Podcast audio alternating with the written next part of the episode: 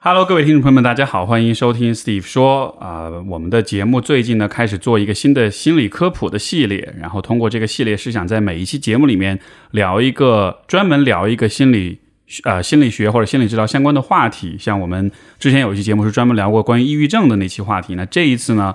我们要集中的聊就是心理创伤这个问题。而这一次呢，不光是我，这次我也请来了我的一位同行 Jenny，她也是一位在上海的心理咨询师。啊、我们平时也经常有交流，每隔一周会有这个呃咨询师的聚会，我们也会讨论案例啊什么的。然后 Jenny 在创伤治疗这个方面也很有经验，所以说今天把她邀请过来，一起跟大家讨论关于心理创伤的话题。先跟大家打个招呼吧。Hello，谢谢 Steve 邀请我来，我是 Jenny 杨。然后真的，其实近近段时间越来越觉得奇怪，好像我变成了一个创伤方面的这个打引号专家，但是哇，一开始真的不是我的原意的。是吧？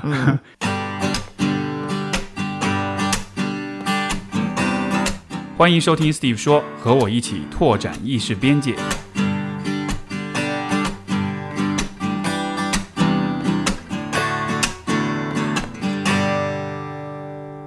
先先跟大家介绍一下你的背景呗，包括就是你是怎么变成打引号的创伤专家的？嗯，其实就是像绝大多数去北美培训的咨询师这样子，我就是去读了一个研究生，我在纽大读研，然后读完了以后呢，找了一份工作，积攒我的这个执照所需要的小时数。只不过比较特别的是，我可能因为比较喜欢我那个工作地点吧，喜欢喜欢我的督导，我就从我实习开始到我工作的头两年拿到执照，我就一直在一个。呃戒酒戒毒的社区治疗中心。那中国不太有这种情况，所以其实呃，在国外就是有很多这样的社区服务中心，就是给社区里面的需要戒酒戒毒的人服务。然后其实这个群体里面，他们是有非常非常多的创伤的，嗯因为相比起可能，嗯，在中国我们可能会觉得说，哦，嗯，这个不不是是忍不了，一定要喝酒或者吸毒的毅力问题啊，就是社会败类啊。但是其实，在美北美，当这个问题变成了一个社会问题的时候，他们会倾向于以这样的治疗模型去看待，就是说，他们是因为压力，他们是因为排解不了压力，然后开始用毒品、药物或者酒精来自己给自己。呃，就是安抚对他们的，self 情绪。medicate 就它其实也是个情绪调节的方式。对的，对的，对的。然后，那为什么会有这么多压力呢？就是创伤。明白，嗯，明白。所以最开始在这个地方工作，让你开始接触到这样的创伤的这种案例，然后你现在回国在上海职业，我们平时聊的很多，你聊的很多案例，其实也是有呃、这个创伤方面的问题。呃，可能我们先从一些最基本的一些概念开始说吧。就首先，创伤这个词儿应该怎么理解？包括呃，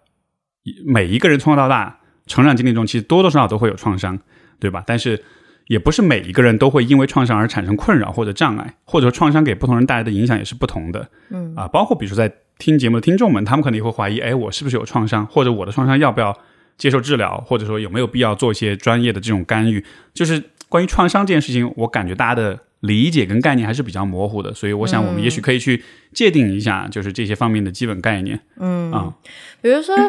Steve，呃，因为你也是专业人士嘛，所以我不会问你这个问题。那我问你，猜我们的听众一想到呃创伤，他们会联想什么样的事件才算是创伤？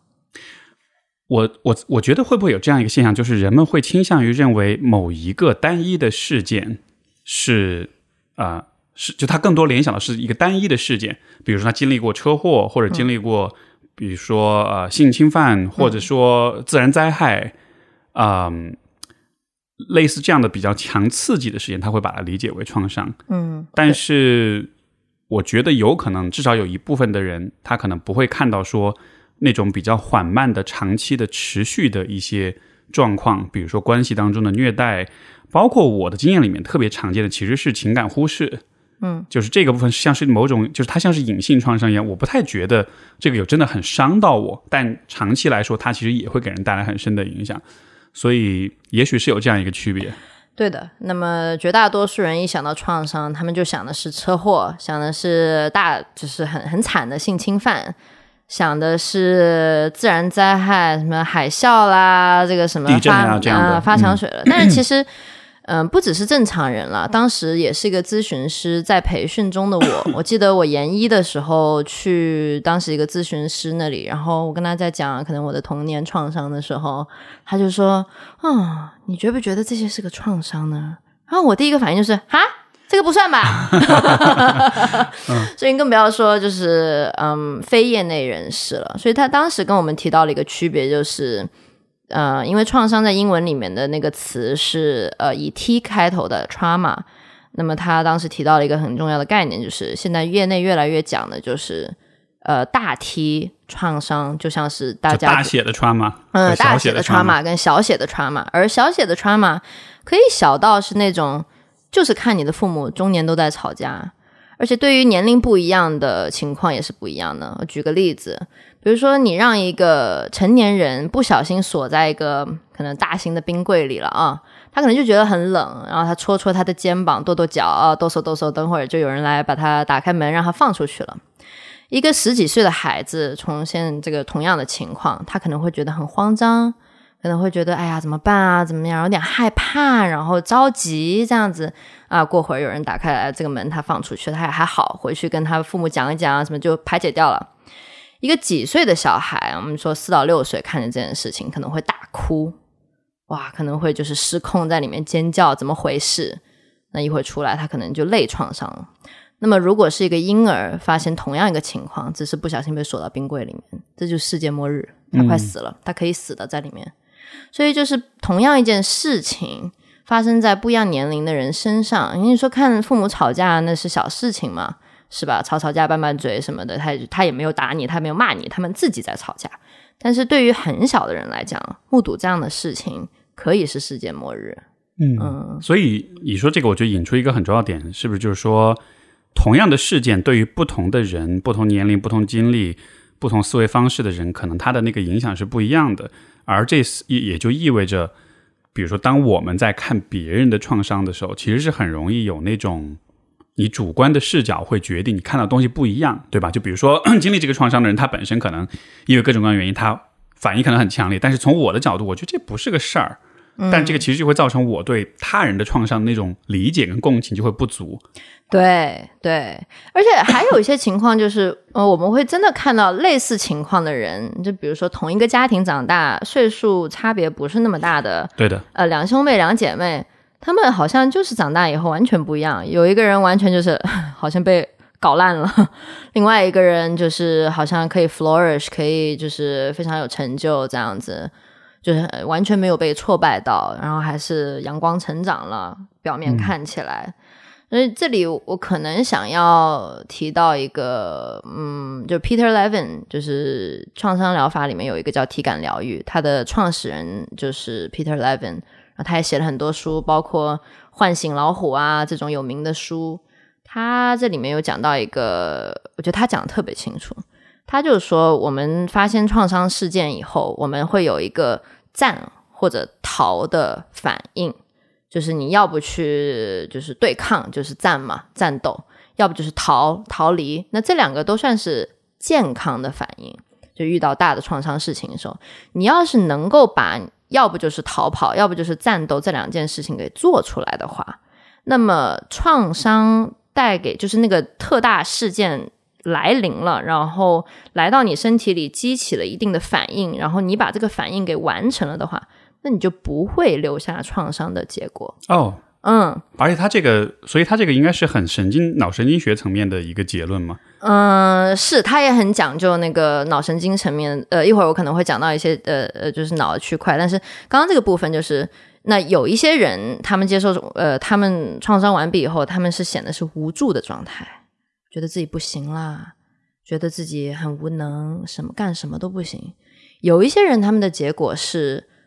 呃，怒气冲冲，对全世界都不满意，就是我要拼命的保护自己，你们都是要来害我的，我谁都不能信。反正是我们看到以后两种不一样呈现状态。那 Peter Levin 就是说，这就看他一开始的那个反应是战还是逃了。如果他是想要战斗而不能去战斗，被迫停止，他就是怒气，留下来的是怒气。如果他是想要逃跑而不能逃跑，他留下来就是无助。OK，所以就好像是你的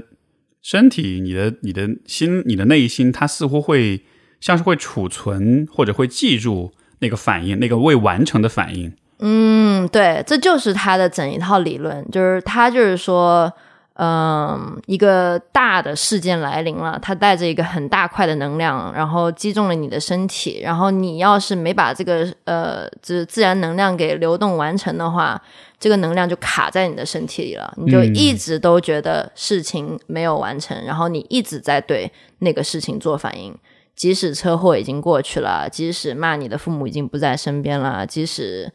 呃侵犯的你的人已经跟你不在同一个就是国家了，你还是觉得这个危险就在你面前，然后你就一直套在这个圈圈里面，然后你出不来。这个创伤的一个呈现状态就是你呈现在一个怪圈里面。明白？你说这个，我拿一个可能比较日常的体验来说，就好像是比如说你跟别人吵架，但你回头会意识到我没有发挥好。然后你就会你就会一直有一个很挫败的那个感觉，所以也许可能创伤也是类似的一个感受，就是你在当下你没有做出其实最符合你自己身心的反应的那样一些行为，所以好就好像这一块这一块的能量或者是情绪，它就会卡在那里，然后它没有办法有其他的途径发泄出来。嗯，明白，这是很有趣的一个理解。哎，那我我想先回到前面你说那个地方，所以大大写的 T 和小写的就大写的 trauma 小写的 trauma，它之间的区别到底是什么？嗯，是，我觉得这个就是按字面理解了。哦我觉得这个好像没有那么复杂的，就是毕竟创伤还是看你个人定义的。就是我们比较倾向于觉得你觉得是大创伤，那就是大创伤；哦你觉得小创伤就是小创伤。明白。那我能否以是否留下，比如说呃 PTSD，就是创伤后应激障碍来作为一个区分呢？就是说，比较严重的创伤意味着它不仅是在当下给你刺激，它在之后会留下一系列的困扰跟障碍。而小的创伤可能是你会当下会很不舒服，然后也许之后你会慢慢的消化掉。就是说，它是以后来的这个功能受损来来来界定。因为以前我看过数据，就说自然灾害，呃，大约是百分之十五的人会留下 PTSD，就同样经历同一个事儿的人，也不是所有人在经历创伤性事件之后都一定会有障碍，但是有一部分的人，他确实一年两年之后，他依然存在这样的困扰，所以我觉得我还是没有办法给你一个很嗯确切的回答。就从你刚刚讲的那里面，我就想从几个不同的方面去就是解释，就是什么因素让一个人留不留下创伤。一个就是 cognitive loading，就是一个人他在面对这个重大创伤叫什么认认知认知负载。负载吧，啊负载很正确，就是他有没有在以前就已经有一些负载了一些压力在他的身体里，就是相当于好像一个橡皮筋一样，你拉拉拉已经拉得很开了，然后到了某个点再来一个重大的力就断了，那就 OK 创伤了。但是有可能他一辈子都没受过什么东西，然后就只有这个。那你刚刚讲到的时间也是一一个点，就是哦，那他是不是住在一个乡村里，旁边就有大自然，然后也没有太多压力的人，还是他是在他刚刚经受完创伤以后，第二天就得回去继续工作，马上面对一个非常难搞的上司，然后回到家就是可能父母也给他非常多压力，就是或者说是他经受了一个重大事件以后，身边有没有安抚他的人，他自己的求助能力是怎么样子的？就这呃，以及就是比如说，那他自己的生活条件有没有最基本的这种安全感，是吧？就是这因素很多，我觉得这也是有时候我的来访会来，就是他们为什么也是这么的嗯 confuse，就是有点搞不清楚的原因，就是那我这个是 PTSD 吗？可是他们呈现的状态可能是抑郁跟焦虑，呃，可能他们不，他们没办法是 fit 那个创伤后应激反应的嗯全部条件。可是，在我看来，他们就是有这些症状的。嗯，一般来说，PDSD 可能就是一些比较基本的一些症状，一个就是会有所谓的侵入性的症状，比如说闪回呀、噩梦呀，包括惊恐的反应，对吧？一个是会有回避性的症状，就是比如说你会啊、呃失忆，比如说你会逃避情绪，或者你会感到情感上的麻木，包括社交回避，包括不想要去谈及你的经历。嗯，还有一个就是过度唤起的一些症状，比如持续的这种易激惹、易惊吓、情绪紊乱、情绪爆发，包括睡眠紊乱，包括注意力可能难以调节这样的，大大约是有这样的一些反应，就是比较典型的 PDSD 的这个问题。但是你刚刚提到是不是每一个人都是有 PDSD 的症状，有些人可能是抑郁、焦虑的体现，就也就意味着创伤给人带来的影响不一定全部都会导致 PDSD，也可能导致其他的一些，就他的表现好像是不对也是因人而异的。对，比如说，嗯，我们举个例子来讲了，童年创伤好了。如果你的创伤是你的父母，然后你有一些就是，嗯，比如说回到家就是让你感到很难受，所以你比较不喜欢回家，或者说跟父母没办法聊一些深入的话题，呃，他们很能够造成你的一些情绪崩溃。然后你呈现出来状态可能就是，哎呀，今年新年我好不想回老家啊，是，啊、或者说跟妈妈一打电话就崩溃，然后哭。那你就是你，如果拿这个 PTSD 的症状来形容，它就不是创伤。可是，在我的临床认知来讲，这就是创伤。嗯嗯就你面对这些画面、这些场景的时候，你的那个反应是很激烈的哈。嗯而这个里面会有包含另一个问题，这个也是我挺想跟你讨论的，就是因为现在其实越来越多我们会提到 CPTSD，就是复杂性创伤应激后障碍，就它和 PTSD 的区别，我的理解就是。PDSD 更多是以有一个单一事件导导致的，但是 CPTSD 就 complex 这个复杂，它其实是就是说，像你说的，比如说可能是一整个童年经历，可能各种事情加起来，父母的冲突、学校的霸凌，他自己的各种各样的问题，就是可能它不是一个单一的刺激源会导致这样一个状况。呃，嗯，这个这样子来讲吧，我我记得以前经常会有人来问我说，嗯，你能不能做这个创伤？比如说，你能不能做车祸的创伤，或者说你能不能做另外一种创伤？然后我就会觉得说，其实创伤的本质都是一样的，无论是车祸还是父母有一次对你非常的凶。呃，当然，就是我们说依恋性创伤的影响更加深远了，就是跟关系相关的创伤，就是会留下一些呃比较涩苦的感觉，我觉得在人生里面。但是，嗯、我觉得创伤本质上的区别就是它是单一的，它是只发生一次的，还是它是重复性的。而且有时候发生过一个单一的事件以后，如果你没有马上得到一些疗愈或者处理的话，那么它放的越久，它越容易呈现问题，因为被创伤嗯整改过的一个精神系统，它处于一种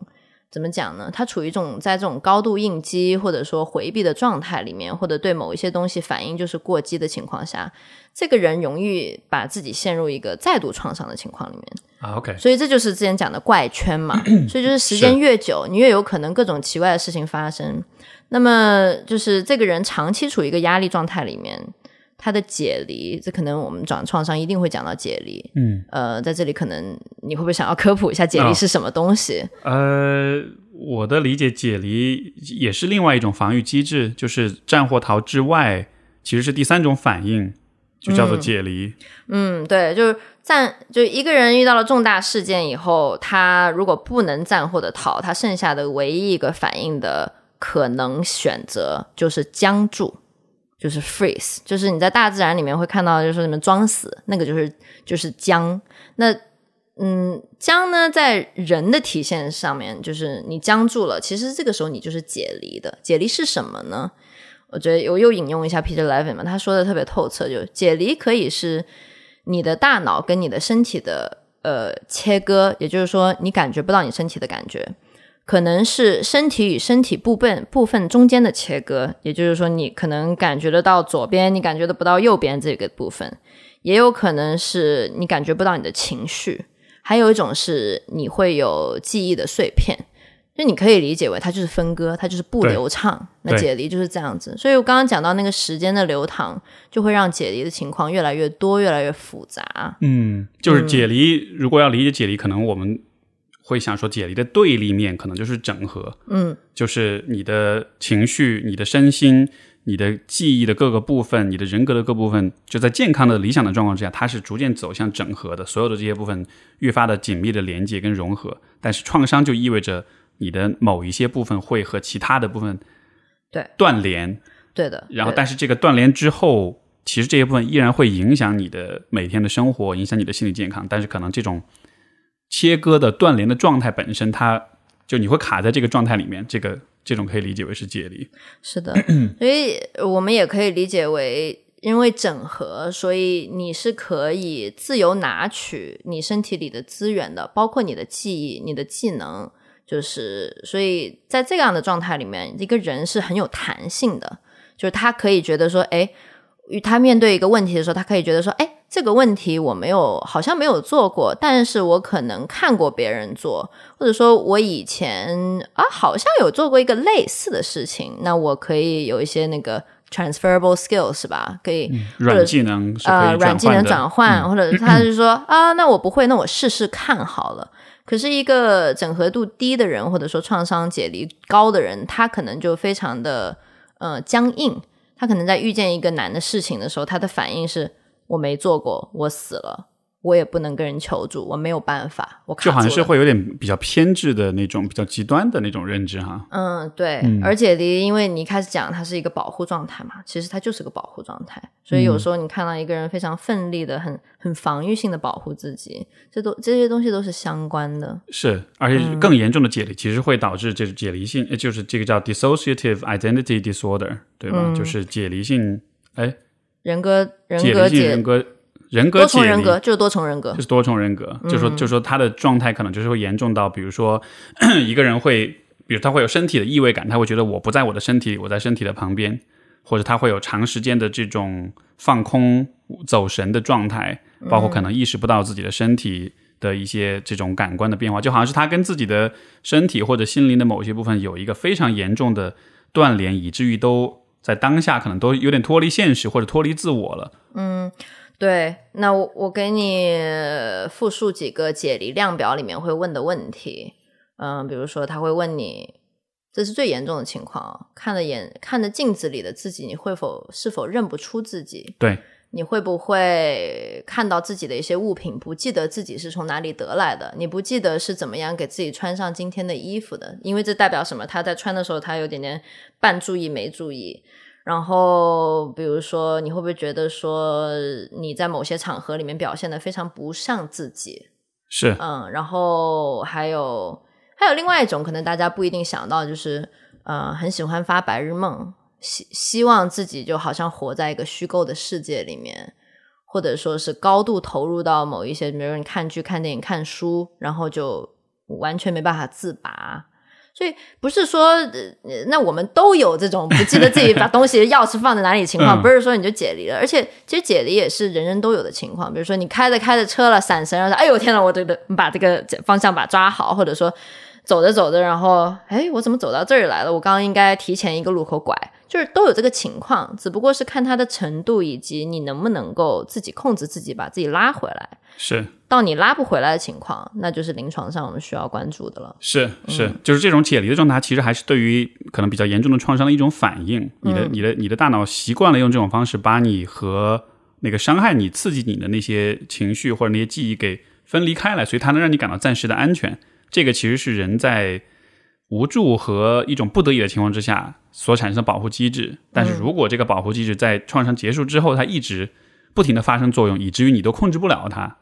对，这个就成了一个障碍了。对的，其实这个也说不懂为什么会这样子吧。它是一个保护机制，它一开始就是它真的是有用的，所以我们都会跟有解离症状的人说。你不要觉得你有这样的症状就觉得羞耻啦，或者说它就是不好的啦。我们现在就要完全杜绝它，就是真的不要这样想，因为它曾经在你嗯非常需要没有别的可计呃就是别的方法帮助你自己时候，它真的大大的帮助了你。是，当你没办法承受那个太过于痛苦的感觉的时候。你解离了，然后你就不用去感受它了。这个我可以分享我自己个人的例子。我以前我在学校里面的时候，每一次被老师训的时候，嗯，我就会有点进入到那种解离的状态，就是就是就是发神，就是走神，然后我也有点听不到他们在说什么，以及他们比如说老师要我说个什么话，我也完全不说，就感觉整个人就嗯，我已经不在这儿了。然后那个状态在当时来说其实是很安全的，因为你比如说你被全班面前。给拎起来一顿骂的时候，那个时候可能是很强的羞耻感，嗯，但是如果我解离了的话，我就感觉不到了，我就安全了，所以就会，但是这个是那这个长大了之后，比如说我跟我跟我太太有的时候吵架的时候，我也会有点进入这个状态，然后她就会说你在干嘛？你你为什么不回应我？然后你知道就对对对是，所以它特别常出现在嗯先。一开始出现，通常都是你在小孩的时候，你在孩提的时候，因为大部分小孩是无力还手，就是而且他不能走，他只能在那里承受那个就是正在发生的情绪波动或者什么东西嘛，所以他那个时候他只能让他意识离开。所以有一些解离，就是说我感觉我是飘出去了，或者眼前一片蒙蒙的感觉，我跟外界的有一点点像是隔了一层音乐屏呃音呃声音屏障一样。你讲到你那个例子，其实我讲到前两天，嗯，不是是过年的时候，我跟我伴侣跟。就是我们各自的父母，我们大家一起在吃饭，然后就是父母开始见面，他们就开始聊一些我们非常不感兴趣的话题，然后也很烦，然后我就觉得好没办法，我就只能不停的去上厕所，然后后来结束了以后，我就问我伴侣，我说。你你你都没事啊？刚刚啊，就是你怎么一直在坐坐着，你都可以吃饭什么的。然后他说我解离了，他说我没有在听，我觉得有有点羡慕他那个能力。当时，但他这种也是他自己主动调动的，他是可控的。哎，我也不知道，也不也不一定。呃，我我这，但我觉得现在我有点。没办法解离了。我做了一个，我可能等会儿会聊到另外一种，就是创伤疗法。之前我们讲的 Peter Levin 他是体感疗愈嘛，嗯，然后我做了另外一种，呃，这也是我大部分时间在给我的来访做的一种呃创伤疗法，它叫人生整合，嗯，lifespan lifespan integration。你看它的名字里面就有“整合”两个字。然后我做了这个这个 东西以后，我觉得我就再也没有解离的能力了。我没有办法，就是把我的耳朵关掉了，我也没办法，就是无视很多东西了。所以我就变得非常，就只能忠于自己身体真实的感受。嗯，明白。这个这个，等一下我们会深入的去聊哈。不过就再回到关于创伤这件事情，我其实还是很好奇，就是。现在还有哪些对于创伤的理解的角度？因为你刚才说到 Peter Levin，他讲创伤是你当时没有办法做出反应，那个能量卡在这里了。除了这个理解角度以外，还有没有其他的一些就是对于创伤的理解？它它是怎么影响到我们？是怎么破坏我们的心理健康的？嗯。呃，我来讲讲精神科学的角度吧，就是来讲讲我们嗯大脑这个器官它是怎么样运作的，它的各个不同的部位都有一些怎么样的，就是我们就从最最粗粗略略的去讲的是怎么样理解它，就是嗯，如果我们让各位听众在家里把你的拳头跟你的手臂呈九十度。呃，摆起来，就是说你的拳头是朝天的，然后，嗯，你的手臂是垂直向下的，然后把你的四个手指盖在你的大拇指上面，这样子拿。然后呢，你的手腕这个部分，你可以理解是你的大脑的，这这就是我们的大脑一个，就拳头的部分是大脑，嗯，然后这个手腕的部分，你可以理解它是脑干，就是从你的大脑往你的脖子伸下来，连到你的身体上面的。这个脑干呢，它有一个另外一个名字，叫做爬虫脑。嗯，顾名思义，就是冷血动物爬虫也有的一个部分。它掌管着的是我们的很基本的身体需求，比如说控制体温啦，呃，你下意识感觉是否安全，这个也在这个地方。呃，很多身体基本的数值的这种调节，还有心率、呼吸这样的，嗯，你的平衡啊，都在这个地方。但是，可能在创伤里面很重要的一个东西就是下意识，你是否感到安全？这个反应会在脑干这个地方。脑干再往上，呃，然后各位听众，如果把你的四个指头，呃，就是二三四五翻开，然后把你的中间的拇指露出来，这个小小的部分。它的拇指的这个部分啊，对对，这个拇指它本来是盖在中间的这个部分，这个是我们大脑里面的叫做 limbic system 边缘系统，这里面有我们的情绪反应的部分，就是会有我们的性合体和海马体管记忆的性合体是你的那个恐惧、焦虑反应中心，以及一些其他东西，面欲望中心啊都在这里，就是反正你的情绪反应是在这里的。那这里的这个部分的另外一个名字。这个边缘系统的另外一个名字是哺乳动动物脑 （mammalian brain），也就是从爬虫脑进化到了哺乳动物都会有这个部分。这就是为什么你的猫猫狗狗它们都有情绪，但是爬虫可能就没有很多情绪，它只有最基本的说我要吃，我要睡，我要我要这个叫 mate，呃，我要传宗接代。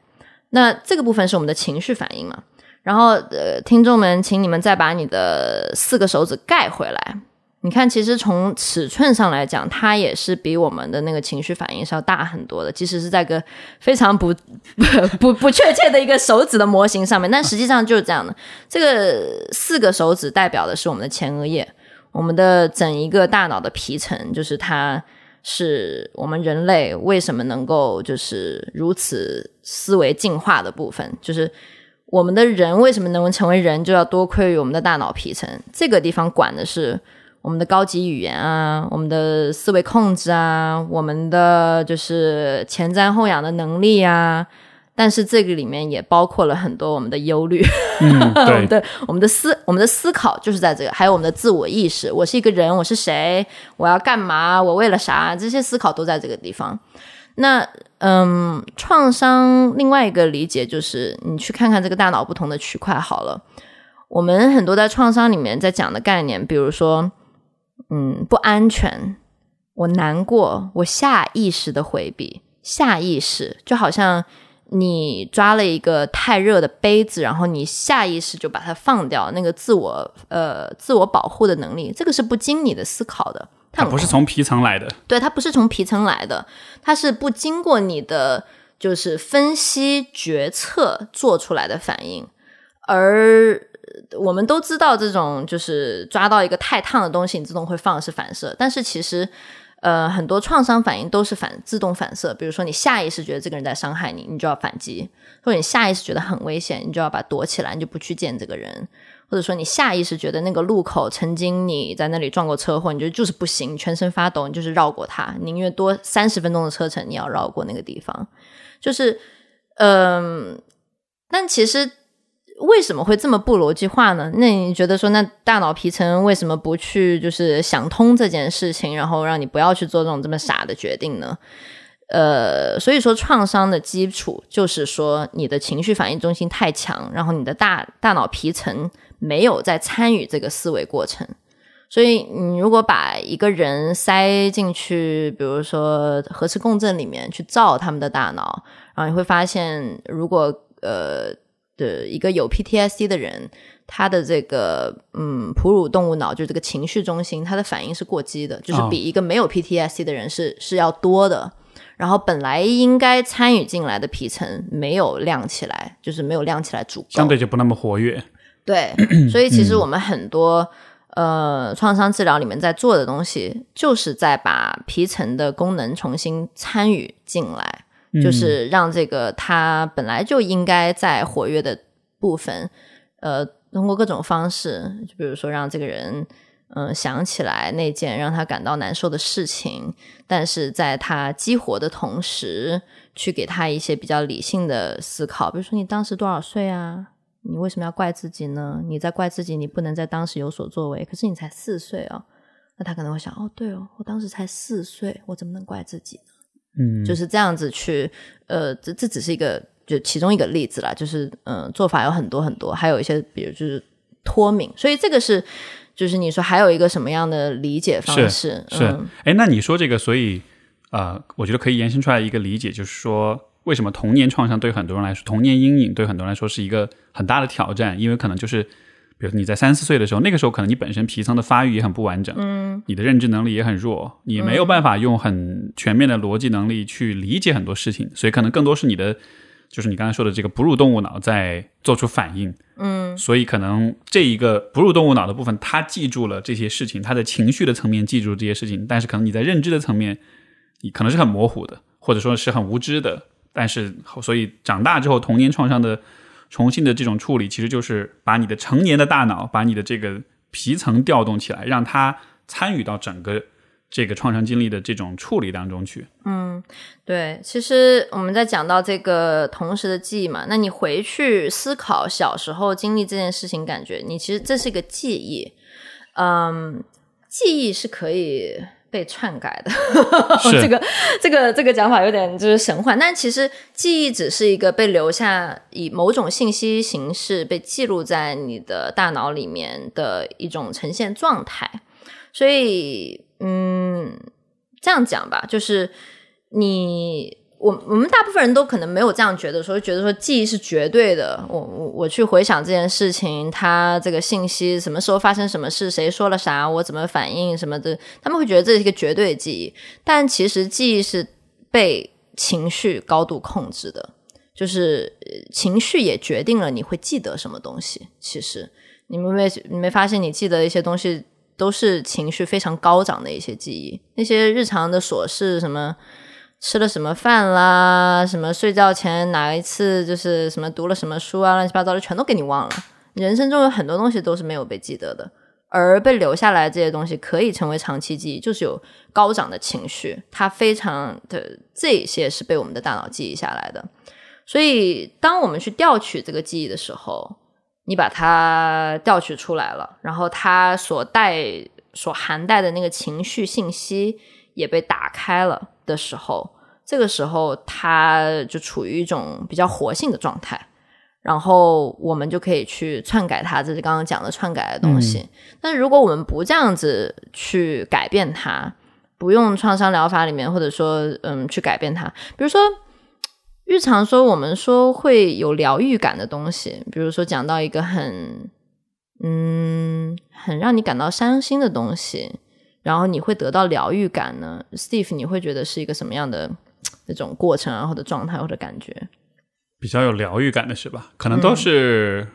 比如说一个很伤心的事情，我可以在一个地方把它表达出来，把它说出来，然后这个时候你得到别人的确认，或者鼓励，或者安抚，嗯，或者是说，我觉得有很重要的一点是，很多时候，比如说这种伤心或者创伤，它其实跟别人有关系，就跟他人有关系，所以好像如果能。有人帮助我更理解，就是在场的当时的那些人，他们到底是怎么想的，他们的动机是什么？因为那他人动机在那个场景下是不可知的，对吧？就如果有人告诉我这些额外的信息，我觉得好像这个是会有疗愈到的。嗯，所以你刚刚讲了一个点，两个点。第一个点是，如果对方能够给你一个嗯疗愈的感觉，也就是给你一些原本你觉得不能被接受、不能被认可。可是别人给了你接受或者认可情况，另外一个是太过混乱的信息被人家整整理了，或者让你给一些让你理解他的东西，所以一个是整理，一个是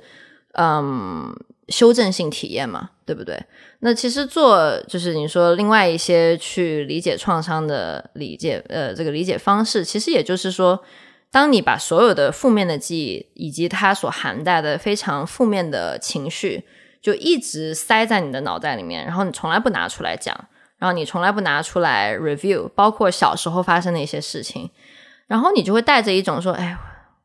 我好像就是一直不行。”因为你在想，我小时候四岁的时候不行，可是你的感觉就是我不行。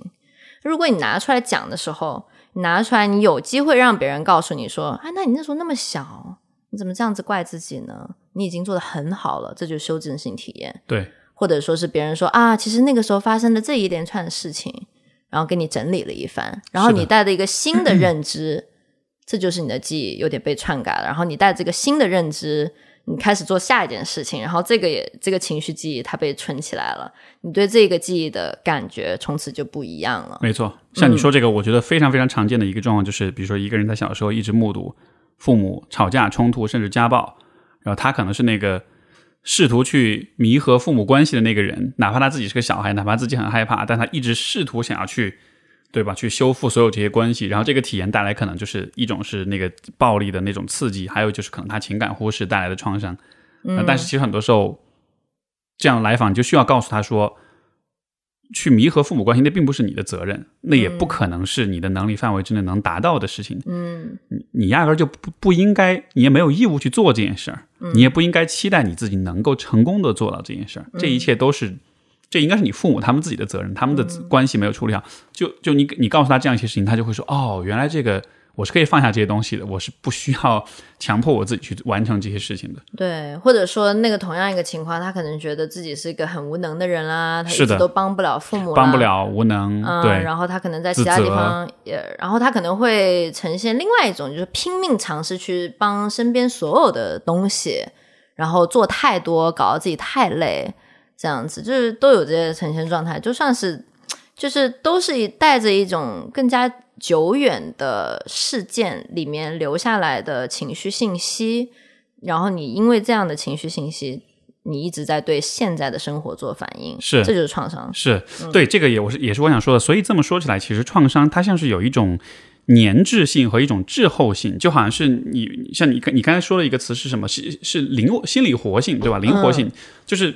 你经历很多事情，但是每一个事情都是独特的，你对每一个独立的事情做出独立的反应，这就是比较有灵活性的。但是没有灵活性的就是你经历一个事儿，你记住这个事儿当中你的反应，然后你后面的很多事儿你都会像是有点触景生情，有点不断的在用类似的方式去处理，但其实这就会造成不适应。嗯对，那我又要我要讲 Peter Levin 了。我觉得他很多东西讲的特别清楚，因为他也会用一些就是自然界里面的去呃呃动物的行为帮助我们理解。他就说，比如说一个小豹子，它刚刚在被一个大狮子追赶，追赶完了以后，它成功的跑到了呃树上。然后它已经远离危险了。等大狮子走开以后，这个小豹子会下来，然后它会进行一些呃左右躲闪的练习，好像就在重复它刚刚逃离的时候的那个动作。他在练习，为了带为了让下一次他可以更加好的应对这样的危险。那人类的创伤也是这样子，就是你就好像你刚刚说的那个吵完一个架，然后你默默在想，我刚刚能够怎么样更加好的反驳那个人。对，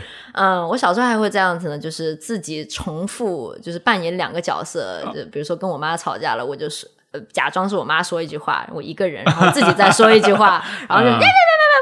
就在我，就是我还会大声说出来。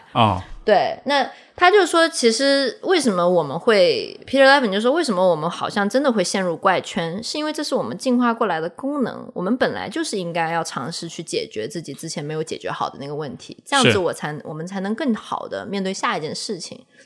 可是最最最烦人的就是……’你再去你在不停的把自己放在一个同样有可能让你经受创伤的情况下，你的希望是你这一次能够战胜这个情况，可是你可能再一次又挫败了。嗯，就好像是小狮子在那，小豹在那儿练，结果他刚刚开始练，那狮子又来了，所以他就就真的就是一个新的危险，他就没有机会真的去学习、去提升自己了。对，或者说这就是无意识的危险吧。如果你是在一个你你有意识，然后你在一个相对安全，就是你可控的情况下去练习，那是可以的。但是你不能在一个让你就是完全 handle 不了的情况下去练习。是，所以似乎这让我想到很多其实有创伤，就是受到创伤影响比较深的人，他同时可能也是可能社会支持比较少，或者说被关注比较少的。因为我们这种你刚刚提到这种练习，很多时候其实是可以通过我们跟他人的交流，对吧？比如作为一个孩子，比如你在学校被霸凌了，你能跟父母聊一聊发生了什么，我可以怎么做，我可以怎么样做得更好，或者应该怎么理解这些事情。就这也这种对话当中的这种思考，它也是一种精神上的练习。对但是好像我的经验里面，很多啊、有创伤性呃就有 PTSD 的人，他都是因为他没有地方去聊这些东西，或者没有人去跟他一起去讨论、去分析，然后从这个里面得到一点经验呀、得到一点教训啊什么的。他更多是自己憋在心里面。我觉得好像在这种情况之下，那个创伤带来的那个影响是会比较严重的。对，这可能也跟发生的年龄跟创伤的性质有关系吧。很多时候创伤就是有很多耻辱感的，是，呃，不只是不是说你得非得是遭受了一件，比如说像性侵犯这样东西就有耻辱感。有些很多人的耻辱感就是跟做不到、做不好有关系。嗯，是是，对你像尤其像说像性侵害这样的事情，我觉得这个真的是在我的临床经验里面，我觉得是一个让人非常心碎的一个事儿，因为它本身涉及到性，而且很多时候性侵也是由熟人所行所所所实施的，所以它又涉及到关系层面，比如说你的家人会回避、会否认、会为因为怕把关系搞僵而不想要去面对这些问题，所以这个时候你就只完全只能自己一个人去承受这些体验、这些记忆。对对，而且绝大多数情况下，其实被性侵的人，他们去到了这个警察局报警啊，或者跟身边的人讲了以后，他们也会得到更加多的责怪。是，所以这就是为什么，就就所以你刚刚说那种练习啊什么的都，嗯，没可能了，没可能是，而且这个我我也顺便问问看你会怎么看这一点，就是当人们你看，就像你说的，我们去到一些地方去求助的时候，反而会得到更多的指责，就好像是明明我是那个受害者，我去跟别人讲述我的受害经历的时候，为什么他人会有一种指责受害者的这种倾向？这个反应你会怎么理解呢？我觉得是这样子的，就是其实这个理论可能是以前去哀伤课里面学到的，但是哀悼课，但是我觉得也是适用于这个情况的。就是发生了一件事情，我们说当事人啊，发生了一件很惨的事情以后，他有两种理解，一个是世界是危险的，呃，我是好的，所以我要防备世界。所以这件事情发生了，就代表世界危险了。另外一种理解方式是，世界是好的，我是坏的，所以我遭受了这样的事情。所以一个是你是外因归属，还是你归属为内因嘛？那他人的时候呢，他们也想相信，他们发生 OK，他看了别人发生了一件事情，那他会想要理解说，世界是危险的，这件事情也会发生在我的身上，所以不是那个人的错。嗯。还是说啊，他也想他他可以跟那个人共情一下，说，呃，不是你的错，嗯，对，就可能人们更倾向于相信说世界是好的，是你这个人有问题，这样就代表他自己安全了，他自己就安全，因为他就意味着他不生活在一个危险的世界里面，对，就不管他自己是好还是坏，他这件事情都不会发生在他身上，因为是那个人的错，没错，嗯，没错，我我理解这种受害者指责，就像你说，他其实也是增加。旁人的那种掌控感，对吧？就是我相信这个事儿我是能预测的，因为只要我个人负好了责任，我就可以避免很多状况。只要我自己不要穿太暴露，我就不会被性骚扰。就他好像会。给自己构建这样一种虚幻的一种掌控感，嗯，对，掌控感或者说是理解吧，就是反正我们人的大脑作为一个器官来讲，他就是很想要去理解这个事情，他很想发生任何一个事情，他第一个反应就是想要知道危险是什么，危险在哪里，在我的哪一个方位，我怎么样去应对它。当你搞不清楚危险到底是从哪儿哪儿来的时候，就好像。你去看一个，好像哦，他好像没做什么错，他也遭受了这么惨的事情，那我就搞不清楚危险从哪儿来，他觉得很不舒服。是是的，他就很想去归因。是的，这个我觉得，如果我们从进化的角度来说话，其实就是人的大脑也是对吧？多年以来进化的结果。嗯。而所有的进化出来的特质和器官和功能，就是如果是没有什么用的功能，都是不会进化出来的。嗯。所以，对于人类或者对于所有的生物来说。最最最重要的功能其实就是预测危险，避免危险，保障自己的生存。对，所以从这个角度，我们甚至可以认为说，人的大脑有相当多的功能，它其实就是为了去预测、防备危险。因为我们的祖先，因为今天我们生活在城市里面，我们相对很安全，嗯，不用担心蛇、猛兽，不用担心各种自然灾害，对吧？但是在人类进化的百分之九十九的时间里面，我们是生活在野外。我们需要随时避免各种危险，包括避免其他的部族的人来抢夺、来杀戮你。所以，其实那个环境，就我就是人类进化的环境是非常非常危险的。嗯，所以说我们对于危险的反应会很强烈。但今天的社会就是看上去很安全了，但是就好像是当你遇到创伤的时候，你的那个很小心谨慎、很小如履薄冰的部分，它又会被激活。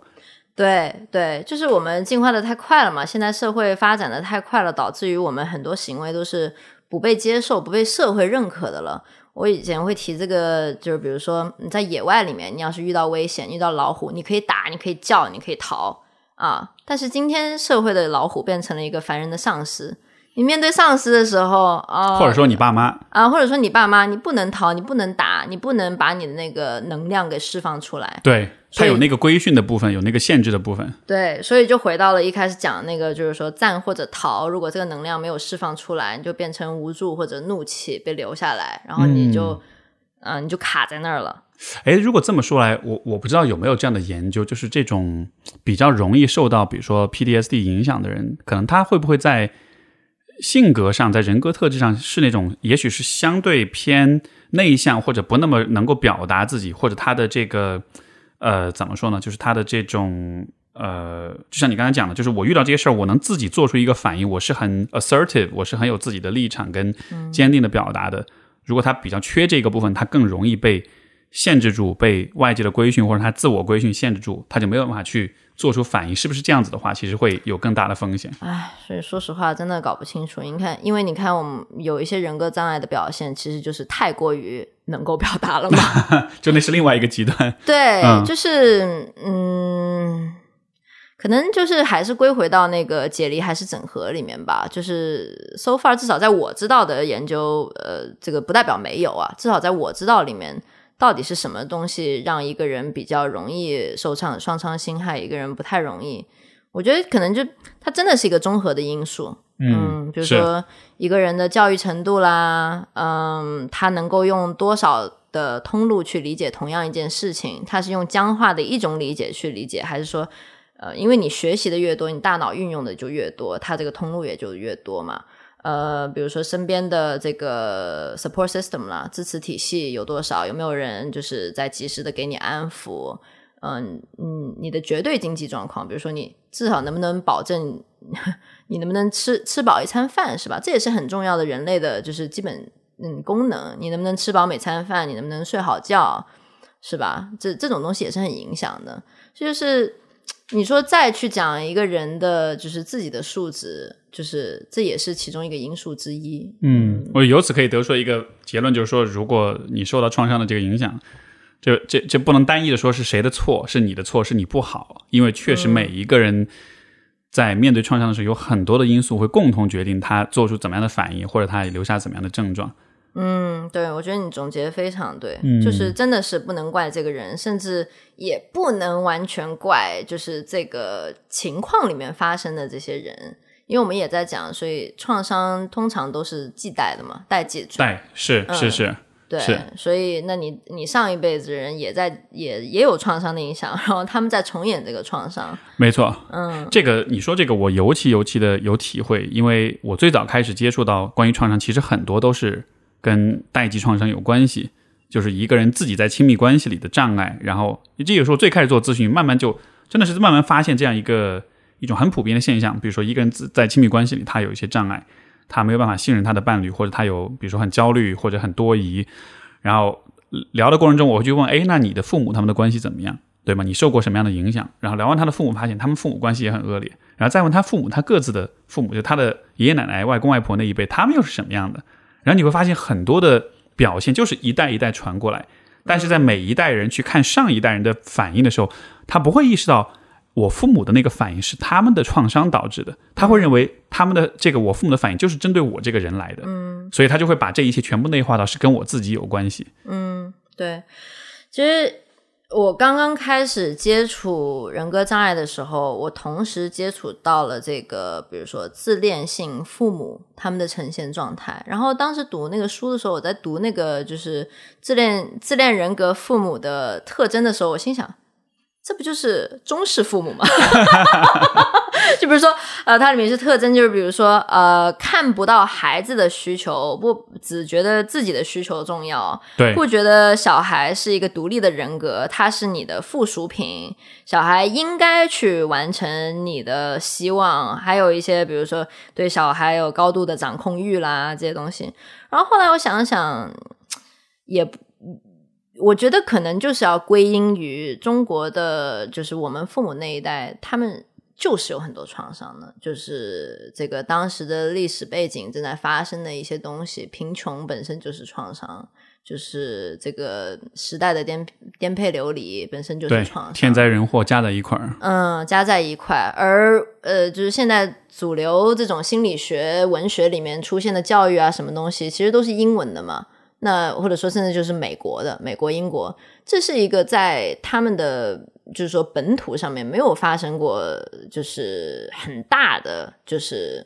在过去六十年左右吧，就是美国都是一个比较相对稳定的社会，是，嗯，然后那他们给出来的这些教导，也是基于他们那一代人的精神状态能够做的给出的教导，所以就是从统计学上面来讲，这个呈现状态就是，那我们就是。更就我们中国就是更加多创伤、多创伤的父母这样子，是是由此造成的这种问题，可能就不能完全用欧美国家的经验来理解啊，因为每一个就是创伤，它不光是一个个体的问题，它也是一个集体性的问题。就像比如说，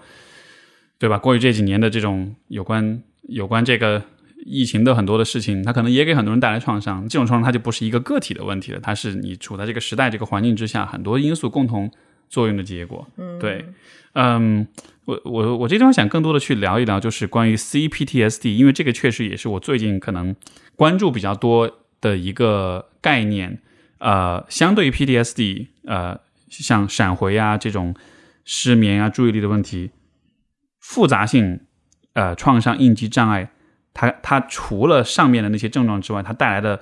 更多的一些影响，也包含比如说啊、它会影响你自我认知的这种改变，你会变得比较低自尊，你会有自我否定，会有很强的羞耻或者是攻击性，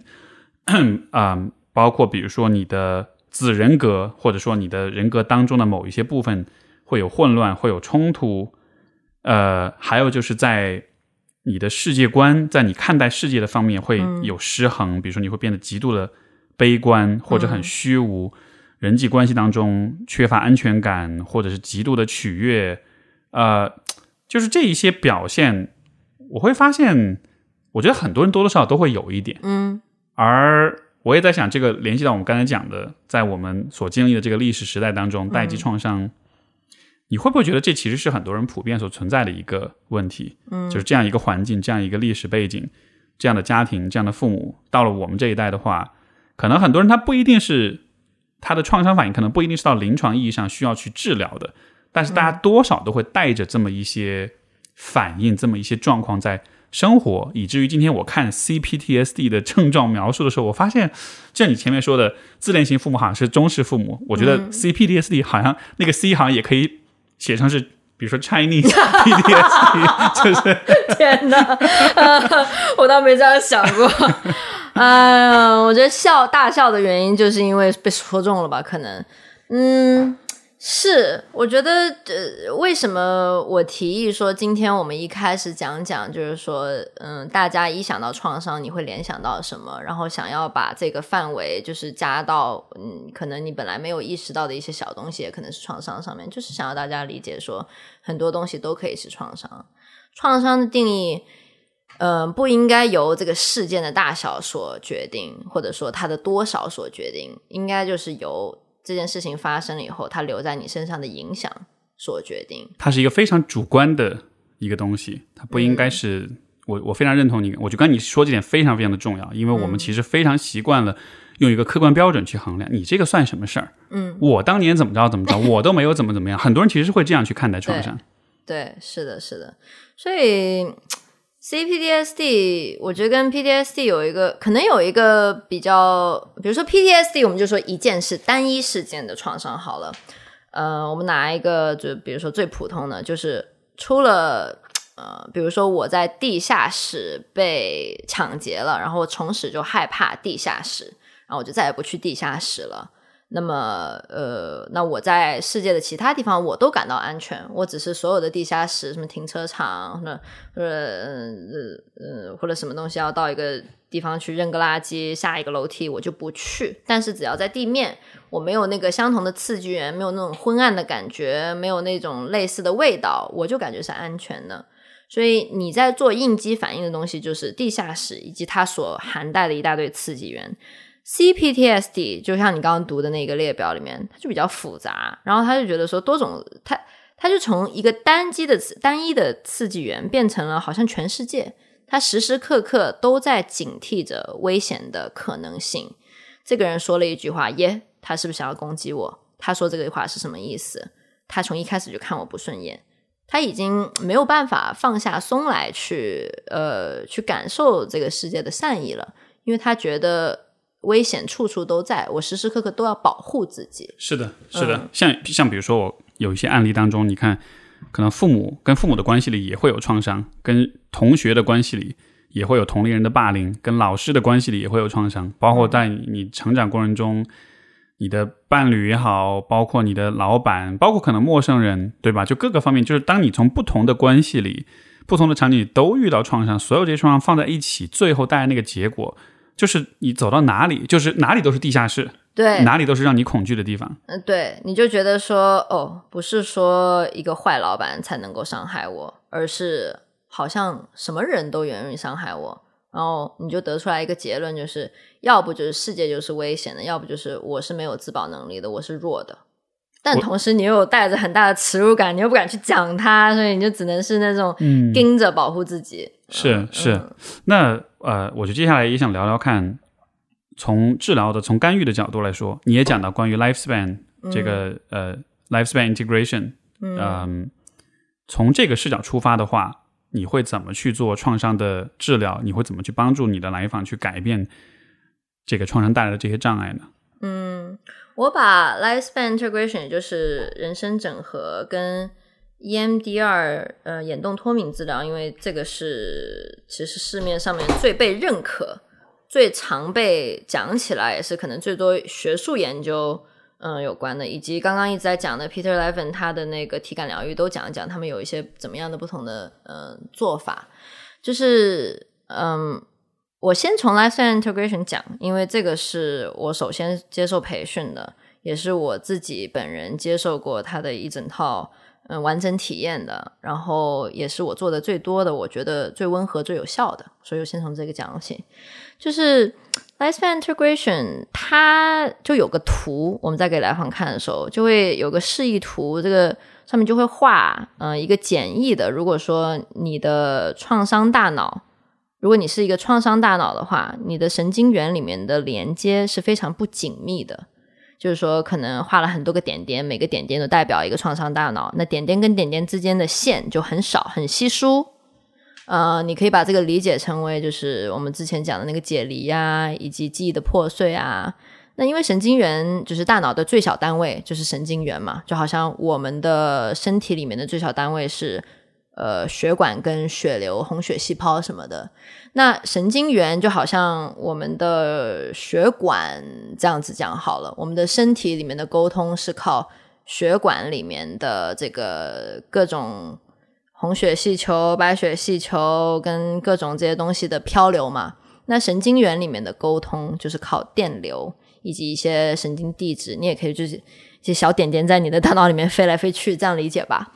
然后，当你的连接不紧密的时候，它的沟通就不畅顺。一个信息本来要传播过去，比如说你的皮质本来要跟你传播过去，你的皮层本来要跟你说：“哦，这里不是地下室，这里还蛮光的。”呃，这个地方不呃不危险，或者说，哎，这个人他只是在讲另外一个人的坏话，他不是在讲你的坏话，他根本就不知道你那件事情，只不过你听到了相似的点，他想这样子发送一个信号给你的情绪中心，可是你情绪中心接接受不到，他处于一种不要听不要听不要跟我讲，我什么都听不到，然后他之间那个他那个血管被堵住了，就我们拿血管来理解的话，然后这个电流飘不过去。好了，呃，就你说这个有点像，就是网不好，信息发不过去那种感觉啊。对，就你跟你对象在吵架，然后你说对不起，对不起，是我的错，然后正好 信号卡了，然后他接收不到，然后你对象越来越生气，越来越生气，说你怎么能这样子，我分手，拉黑。是，嗯，那人生整合里面，它那个示意图就是想跟你说，你的神经元之间的联系越紧密。你的整合状态也就越好，你就是越有弹性的，你就是一个呃越能够应对问题的人，你有越有韧性。当你越多断层，嗯，你就越没有办法做反应，你的沟通都不好了。就是你你的大脑如果说是就是战场上的呃呃就是战士好了，他没有办法得到情报，他没有办法很好的应对反应，所以嗯。我人生整合是这样子来改善这个大脑情况的，因为我们怎么样才能让一个断层很多的大脑进行到一个沟通很好、沟通良好的状态里面去呢？它就是靠唤起你人生不同时间的记忆。呃，我们会让来访去写一个列表，嗯，他从呃零岁到他现在的年龄，每一年一到两个记忆。然后这个时候的来访会说啊，我不想去回忆那些东西。然后我们说不用写你最差的记忆，其实我们一开始都不会去提及那些差的记忆。你可以去写一些比较中立的，你可以去写一些啊，什么小学毕业啦之类的，或者第一次学游泳啦，第一次去海边啦这种东西。因为他的理解是说，虽然我们不去提及你的最差的那些回忆，可是。你的大脑里面不像是 computer 法，不像是电脑文件夹一样，它就是一个网络嘛。你激活了这个年龄的附近的记忆，它会连带起来很多东西。嗯嗯，比如说有时候我会说婚礼，那那个人会想起婚礼里面的各个时间，嗯，比如说我想到我有个来访，我会他的情况很严重，所以我就会去念，呃，我就去跟他激活他人生里都是最好的一些记忆。他他有很多很好的友谊，所以我会念他跟他的朋友做的相关的那些事情。可是他就会想起来他家里跟他呃原生家庭相关的创伤，他会想起当时他自己的状态。他如何是见完这些朋友以后，他不愿意回家的那种感觉，嗯，因为他全都是网络，他不是，是嗯，所以我们就在嗯，那讲到一点点解剖，就是神经解剖里面的一个概念，就是说，当你不停的去刺激这些回忆的时候，你用这种高度密集的方法，我们平时是不让不会这样去回忆自己的人生的嘛。我们讲一个五岁，讲一个十岁，讲一个十五岁，讲一个二十岁，我们重复十几次这样子，这这就是人生整合的操作，就是你不停的念他的记忆，然后把它激活。这个时候，你的大脑会被迫的去创造更加多的连接。有一个概念叫是，嗯，what fires together wires together。它这个应该是跟大脑神经的那个可塑性有关系，就是你用的越多，它建立的那个神经突触的连接也会更多，对吧？嗯，对，就是嗯呃，不讲的太细吧。总之就是，你你你你用身体去理解，就是你这个地方，比如说你去做针灸，或者说你给它活血，你这个地方越活，它就越灵活，或者说你的肌肉你越练你就越大。对，嗯，或者说我们平时做冥想，其实你就是想要在锻炼你的大脑嘛，你在锻炼你的专注的能力，你越锻炼你越专注，你越平静。就有点像是你信息发的越多，这个网信号就越好那种感觉。那我不知道网络是不是这样子。就现实当中肯定不是这样，但是在大脑里面，它是似乎是有这样的功能，嗯激活越多，它的那个 wiring，它的那个连接就会越好。对的，对的，而且就是，即使我们只是在去激活它，比如说它一些好的记忆的时候，嗯，其实这个效果是在当它离开我们的咨询时，它还在继续的。所以有一些来访会说，他们做完了以后回家做了一个呃，比就是很深刻的梦，啊，嗯，就是我想到特别多东西，是。因为做梦其实就是我们大脑在做修复的一个过程，或者说他在尝试理解你白天吸收的信息的一个过程。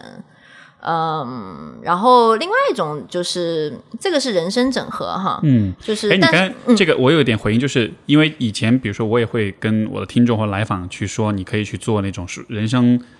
个人成长史的书写，嗯，但是这里面有一个很重要的区别是，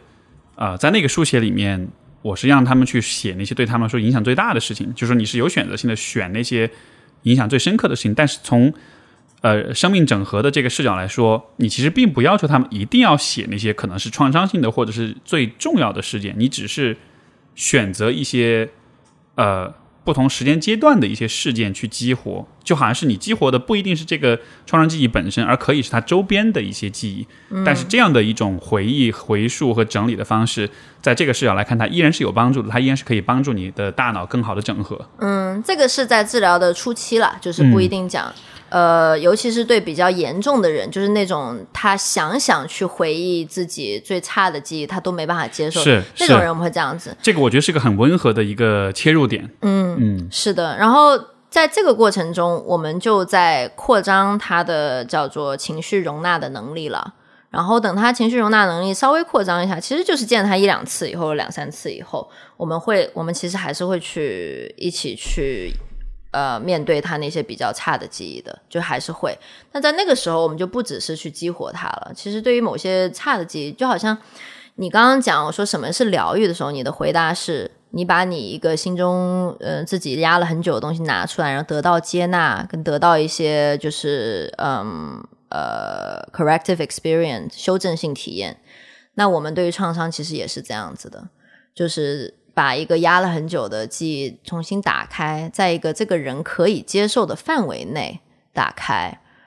我想这样，呃，我想划一下重点，因为我担心有些听众就尝试自己去打开这个东西，或者是跟一些嗯，其实不值得被你信任的人打开一些不应该被打开的东西。一切都要在你能够承受的范围内，不用强，就是我们很讲究创伤的修复，一定要是这个人可承受的情况下，是，否则你就是让这个断了的皮筋更加断而已。嗯嗯，是，对，所以嗯，在这个时候，我们比如说打打开一个，我们我们激活了一个你封存了很久的回忆，然后去问当时你感受到了什么东西啊？你在责怪自己什么东西啊？然后会让他对自己说一些就是嗯修正性的话，比如说不是你的错啊，或者说你当时已经做到你最好啦。那我们会看到，在创伤最严重的人身上，他是不愿意说那些话的，他就是相信就是我的错。就是我的错。那这个时候我们会有一些其他的手法了，我们就仅仅是从一个就释放能量的情况的那个理解层面上去，尽可能先继续释放多一点，然后再继续。嗯，这个是人生整合的做法。呃，我跟大家讲讲 EMDR 的做法。其实 EMDR 有很多理念，我觉得跟人生整合以及它达到的效果是类似的。快，这个叫快速眼呃眼动脱敏治疗。对，嗯，呃，对的，呃，英文全名是 Eye Movement Desensitization and Reprocessing。它其实也是在建立起你的大脑的健康连接，其实还是这回事，只不过它里面用了一个技术，是就是叫它管它叫双边刺激。就是可能是让你的眼睛跟随一个呃追随着一个东西，让你左右左右左右看，这样子可能是让你交替拍打自己的肩膀，呃，可能是让你戴一个耳机，左右耳交替的有一个哔哔声，就哔哔哔哔，就这样子。就它重点是，它这个概念其实我觉得它重点是呃激活你的双脑的，就是呃双脑的参与。因为我们之前讲到了嘛，就创伤很多时候其实是卡在了一个脑干或者情绪反应上面，而缺少了一个你的就是皮层的一些参与，没有在逻辑分析了，你仅仅是在做一个呃有点像原始人一样的一个反应，所以它会让你激活刺激源，还是要激活刺激源，就你得激活那个让你感到难受的东西。然后同时，你有一个这个很新奇的东西在你面前，那一个点点在你面前漂浮，你的左右要走，或者咨询师的手指在你面前左右左右摆荡，那这是那大脑这个时候就觉得说这什么呀？这个跟我原来的认知不一样了。哎，我是不是不在那个地方了？哎，我现在在这里，我在咨询师的这个咨询室里面，然后他重新，但是他重新去处理这件事情，像这样的动作就是在把。大脑皮层的功能重新参与到你本来失联了的这个嗯信息信息交互模式里面去，所以它的这种处理方式就好像是让你的大脑，就是人的大脑是倾向于去重复现有的经历，但是这个相当于是增加一个额外的动作，让你相当于是引导你的大脑用一个新的方式，跟以前还有一点不一样的方式去处理同样的信息。从而，他认为这样的方式是有助于你怎么说呢？有得到一个不同的处理结果的。嗯，是的，因为他相信说，不仅是不同，而且是更加健健康。就是他相信身体是有自愈能力的。就所有的创伤的咨询的方法，都是本着一个基本的本质的理念，就是说，你的大脑跟你的身体是有自愈能力的。给他一点点推动的力量，他就应该能够往一个好的方向去。是，嗯，是是的。而且他他说这个，就你刚才说这个逻辑，我其实会想到就是什么，比如说一个人，呃，经历了很大的这种人生挫折，比如说分手、失恋，或者比如说破破产啊，或者创业失败了之后，嗯，大家很本能喜欢做一个事情，就是出去旅行。然后你其实，在旅行的时候，其实就是你走到一个不同的地方，你身处不同的环境，然后你在这种新的环境之下，你再去想你。之前发生这些事情，然后你好像就会想通，你就会找到一些不同的理解角度。我我我感觉这里面有一些类似之处，对吧？很像。其实还有一个点就是，也许因为我要说，在情况最差的人的情况是里面，我也见过这样来访，他们去旅行，他们还是没有变好啊。但是呃，在正常人情况下，我觉得去旅行也许也是一种安全的环境。就是相比起你，比如说你在家，你吵架对象就是你的伴侣或者父母，呃，那那个那个那个环境就不安全了。或者说你就是因为呃职场上面的失意，那你明天再回去上班也是不安全的。可是你去旅行，你基本上是做一些享受的东西嘛，你也处于一种安全的情况，安全，你的安全，你放松下来了，那你大脑也比较好，能够去处理这些信息，去 process，嗯，所以。刚刚讲的这个就是 EMDR 跟人生整合，我觉得他们俩都比较相似，只是说我们建立一些安全的呃，在不是安全连接，就是更加多的连接，连接多了，你自然而然可以就是自己去呃疗愈自己。那另外一个我没有学，但是我因为刚刚讲很多，就是 Peter Levin 的这个体感疗愈 （somatic experiencing），有时候它叫 SE，，就是缩写是 SE，它就是完全跟脑干去工作的。就不走皮层，不走不走情绪，也不走认知。对对对，我去体验了一次，那个老师还说啊，你可能更加习惯于讲你的情绪，来我们不讲。所以脑干脑干是什么？脑干就是身体的感觉。纯粹身体的感觉，比如说你觉得你胸闷了，或者说你觉得胸口胸口很紧，我，胃感觉扭起来了，或者喉咙这儿有点东西卡住了，这个就是脑干的功能，就是呃，完完全全是你身体的感觉。你一旦上升到说，我感觉有点难受，我感觉有点悲伤，我感觉生气，这个就是情绪。对，嗯，而且你在用语言描述你的情绪，它已经到了非常高级的这个部分了。嗯，对。那再下一个部分，呃，皮层的功能是这样子，皮层是我觉得我做的不够好啊，嗯，我我应该做更多，都是我的错。开始分析，开始判断，嗯，或者说，呃，对，所以这这三个是很很大的区别的。所以很多时候我们在心比较常见的心理咨询里面，我们都是在用皮层，我们都在讲话。你在讲话，你就是那个什么，你就是在用皮层。你有时候你会激活情绪啦，但是因为大部分创伤的人，他们已经日常习惯了去高度、高度去体验他们那个情绪部分，因为很痛苦。是，所以一旦你触及到了，就是你能你能一瞬间的激活他那个跟这个记忆相关的情绪。可是，其实往往有 Steve，你肯定也会有这个体验，就是你拿语言去问那个人，所以你问他，所以这件事情让你感觉怎么样呢？你想要，他说不知道，或者说不确定，说不清楚，就是那个感受是。或者有的时候情绪出来一下，立刻就会收回去，立刻就会跳出来。是这个都还算是比较跟你跟在一起的人了。那种跟的不在一起的，他他可能会说：“哎，不知道。”所以那个后来他就他就干那件事情，然后我就说这件事情，然后我们就去，然后然后我就好生气啊！他这个人一直在说的时候，他其实就是在回避去深刻的体验。嗯，所以体感疗愈，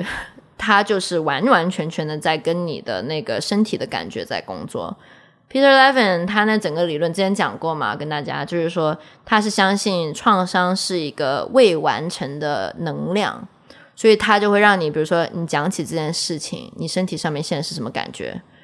好，然后就一直跟着你的身体的感觉。然后就说好，这个感觉的形状是什么？它有多大？它在你身体哪里啦？然后它有很多技术啦。然后就比如说，呃，这个就是感觉的边缘在哪里啦？然后你感觉这个人受不了了，你赶快让他去体验一下身体另外一个舒服的感觉。啊，你可以感觉一下你的这个手上那个手上温暖的感觉是什么？然后他调节的差不多了，再回去，回去那个难受的感觉，然后释放出来。他会觉得说，你去体，你去深深的体会这个东西，本身就是给他一个出口。是的，是的。这个这个虽然我没有学过 SE，但是从从临床的这种技巧上面，其实我会用类似的方式，就是像你说的，有的时候比如说聊一个情绪的一个记忆。可能这对于当事人、对于来访者来说，可能很困难，或者他很回避。但如果我帮他去可视化，对吧？比如说这个情绪是什么感觉，他会告诉你，哎，好像像是一个球。嗯。然后我会去问这个球，它有温度吗？它是什么颜色？它是什么质地？它重吗？然后你跟这个球有什么关系？你如果去握住它会发生什么？或者你如果去抱住它会发生什么？嗯。然后可能对方就会讲啊，这个球湿湿的、黏黏的，很烫。我抱住它，它就会变成一个小孩。你知道，就是会有这种。变化就是完全不走脑，而是当然也走脑，但它是从非认知的层面去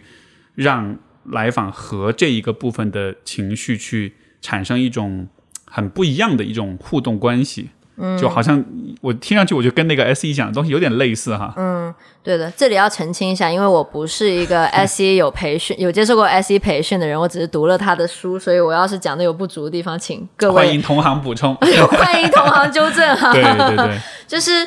嗯，创伤真的是一个，就是你要跟你要跟呃比喻，你要跟就是意象去工作，符号、想象这样的。对，你要跳出强强行的那种逻辑的东西，因为。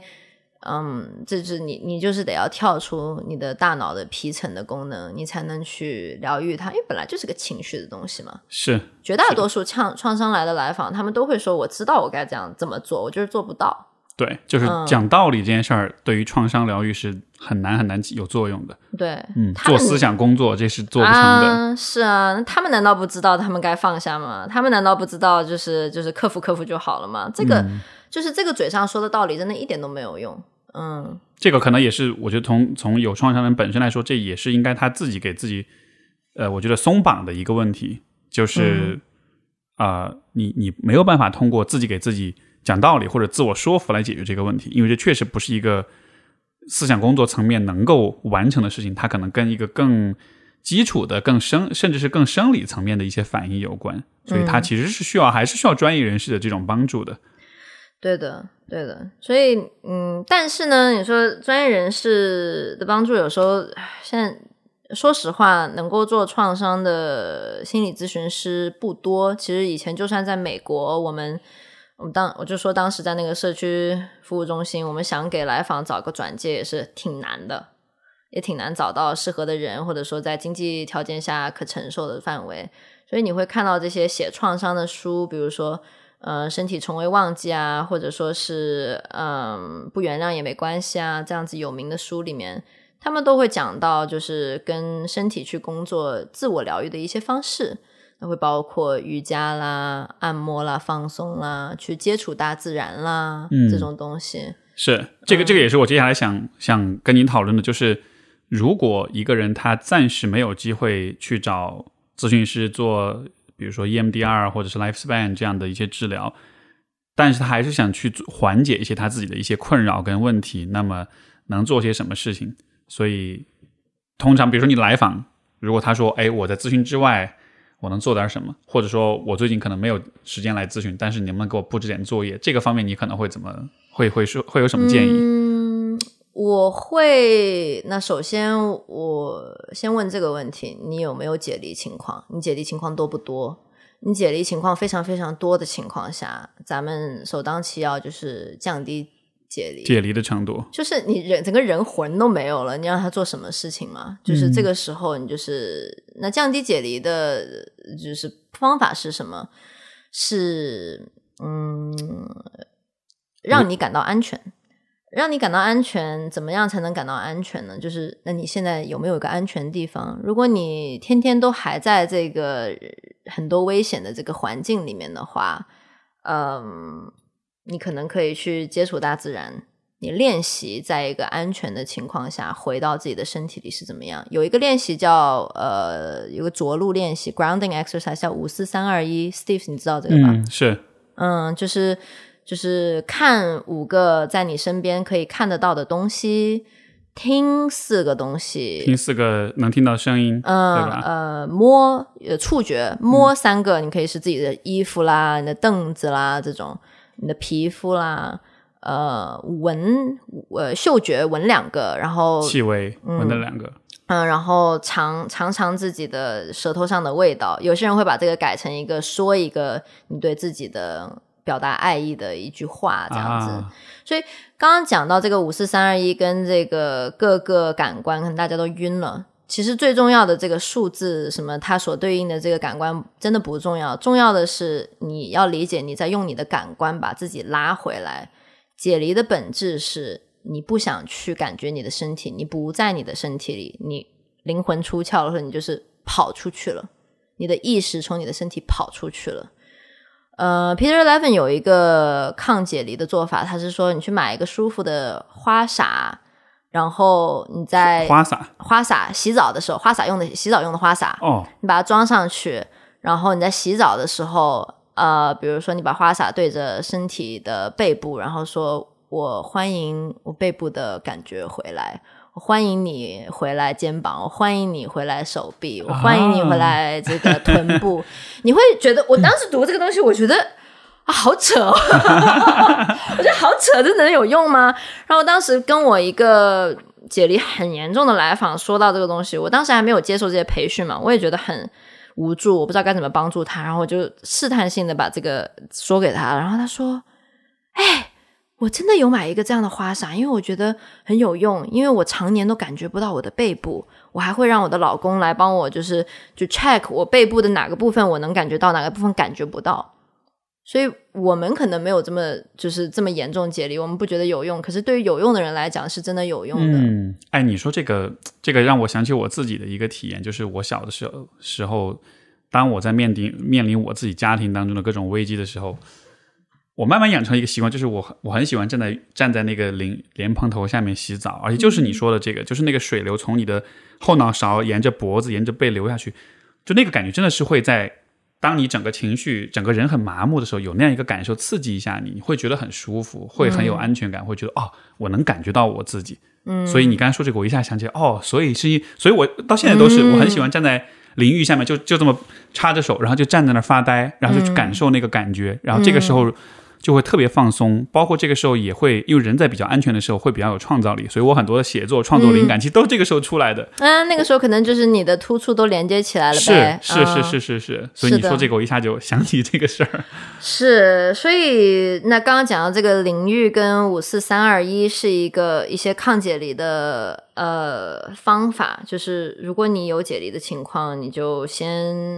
先尝试让自己减少解离吧。其实。在我的工作的这个过程中，我发现，即使是过去还没有被疗愈到，一个人仅仅是从长期解离的状况中变回到解离少一点，他马上其实是感觉是舒服很多的。是他他会说啊，我觉得世界都清晰了，或者说啊，好像松了一口气，然后好像我我现在真的在这里了。其实。解离非常多，应该是一个很难受的感觉，应该是就头非常晕啦，整个人非常不安全，你不知道自己干什么，你怎么对世界反应，你都不知道自己在干什么了，所有的东西应该都是危险的，在那个时候，一个迷迷糊糊的状态。嗯嗯，哎，那这么说来，像按摩会有用吗？如果你去做那种 SPA 啊，做这种按摩，然后你原来也是一个。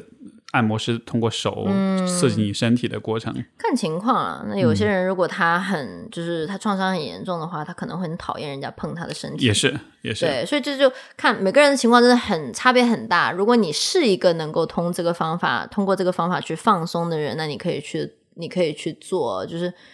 嗯，那比如说有些人就喜欢在一个小屋子里，觉得这是安全舒服的；，另外一个人觉得幽闭空呃幽闭空间恐惧症。就就就每个人的反应不一样，没错，是你你刚才说那个创造安全的那个空间，我也想到，比如说啊，比如如果是在家庭关系当中的问题，那么我最常有的几个建议，一个就是搬出去，不要跟父母住一块儿。嗯，如果你搬不了，你至少在家里面你可以锁自己的房门。嗯，因为在很多家庭里面。父母是会默认你是不能锁你的房门的，不能关门，不能关门，他们可以随时进来。因为我沿这种来访就告诉我，他想在屋里面哭一会儿，他都不敢哭，因为父母随时有可能敲门进来。对，甚至你锁了门，他会说你你干嘛？你有病啊？就。要把你，甚至有人会把你的门撞开，这样子的。对，就远离危险源嘛。是给自己创造一个绝对安全的、没有人打扰的空间。嗯，对你要是不能远离危险源，那么你就是在长期防备自己的、帮帮助自己防备的状态中。那解离，我们讲到也是保护自己的状态中嘛。所以你当你不能远离危险源的时候，你也不用那么着急着去。就是所谓的降低防备或者呃降低解离，你可能就是做不到，嗯，因为你的身体还在抗争呢，你你怎么能让它不抗争呢？所以就是有很多考虑了，就是一你能不能够远离危险源，但是还有一个就是我刚刚不是讲到说我现在不能解离了，所以我 我没办法无视我身体的一些感觉。很多人他们继续留在那个让他们感到不舒服、啊不安全的情况下，也正是因为长期的解离，让他们可以无视身体的感觉，嗯，所以他们也会继续忍耐下去。就好像是解离久了，它会让你。更麻木，会反而就更意识不到危险。嗯，对，意识不到。然后，嗯，到皮层里面的就是这个反应，可能是说他可能会想一些东西，类似于说，啊，我可以的，其实也没那么差，啊，他们也没那么坏。这样子，在未来带来的危险，可能就是你对未来的一些危机、一些警示的信号可能会不那么警惕，所以其实是会增加你。再一次受伤的这种风险的，对，这也是为什么受过一次性侵犯的人很容易就是再入陷入，比如说小时候有家暴环境的成长的儿童，更加容易重新陷入到一个有暴力情况的亲密关系里面。就是嗯，就是哎，比如说之前讲那个小豹子去练习怎么逃离啦，你可以说这是一个就是在练习，你想要通过同类似的情况下获得获得就就也战胜这个情况，你也可以说就是他太麻木了，然后他没有察觉到那个危险信号，然后就又再次的绕进了同一个。会给自己带来就是不好的感觉的东西里面是是，包括你像有一些那种，比如亲密关系里这种是所谓吸渣体质，或者总是遇到那种就是很虐的关系，或者让你很受伤的关系。当然，这个完全没有指责受害者的意思，但是它确实存在这么一个维度，就是你经历过一次创伤，如果你对这个创伤的处理不够完整，如果你依然处在解离和自我麻痹和这种合理化的状态之下，你再遇到这个类似的情况的时候，你也会。就是不那么警惕，也会让这个事情可能再次发生一次。这个从长远来说，其实对一个人是很不健康的。嗯，对的。还有一个就是你刚刚也讲了嘛，PTSD 念的那个列表里面，就是 CPTSD 复杂性创伤，它容易带来的一个结果就是改变你对自己的认知。就是其实我有见过蛮多情况的来访，他们会说，我遇见了一个渣男以后。我从此好像就开始在亲密关系上面走上了下坡路。他们会把那个归因归因为那一段情感，然后我就会说，那这个情感可能发生在是起码大十几岁或者二十出头啊，或者说甚至是谈了几个恋爱以后后面的那个嘛。然后我就会有点点质疑，我就说，嗯，应该不是从这一个渣男开始的吧？因为如果真的仅仅是那一个人的问题的话，那可能。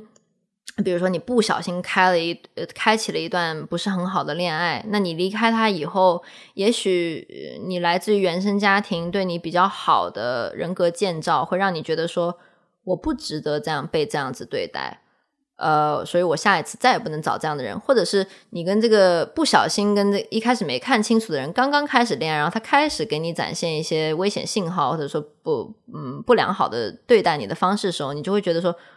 啊，这个人怎么这样子？对，我不值得被这样子对待，我赶快结束。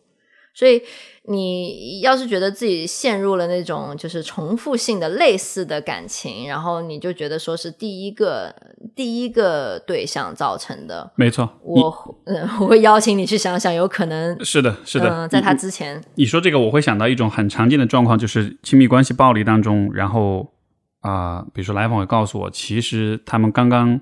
开始约会、开始交往的时候，就会注意到他的伴侣虽然平时对我很好，但是他对比如说餐厅的服务员或者出租车司机会非常的暴躁，嗯，会非常的具有攻击性。啊，但是当他刚刚看到那个行为的时候，他会感到困惑，或者他会觉得有点奇怪，就有点有点不自在。但是呢，比如说他小时候他爸也是这样的。在家里面也是非常暴力的，所以他会觉得可能这也没什么吧，可能这也正常吧。对啊，可能也没，可能只是他脾气不好啊，可能只是一时的烦躁。但是你想想看，如果你家里是，比如说你是生活生长在一个很温和、很友善的家庭的话，这样的行为会吓到你。嗯，你就觉得哇，这个人怎么这样子？对，如果他会这样对别人，他有一天也会这样对我。就你你的那个警示信号就响了。对。但对有些人来说，他那个警示信号响的不够大声，他就会觉得也许也没事儿。对。然后，但是最终慢慢你就真的会发现，一步一步一步到最后。你会陷入亲密关系暴力，就是有很多这样的警示信号是本来是可以看见的。对，这就是为什么我们咨询里面一定会问，就是你的父母是怎么样，他怎么对待你的呀？就是他在家里呈现状态是什么样的？因为我们会想要知道他的脑海里面的正常是什么嘛？没错，因为你也没法跟别人比很多事情，所以你只能带着一些来自家庭的那种底层的假设生活。但是就这个一旦比较起来，你会发现哦，这些其实都是不正常的，嗯，就会有那样的状况。对，就是我特别不喜欢来访跟我说这也正常嘛，或者也就是跟我一个这种描述性的这种评论，然后觉得那那正常代表什么呢？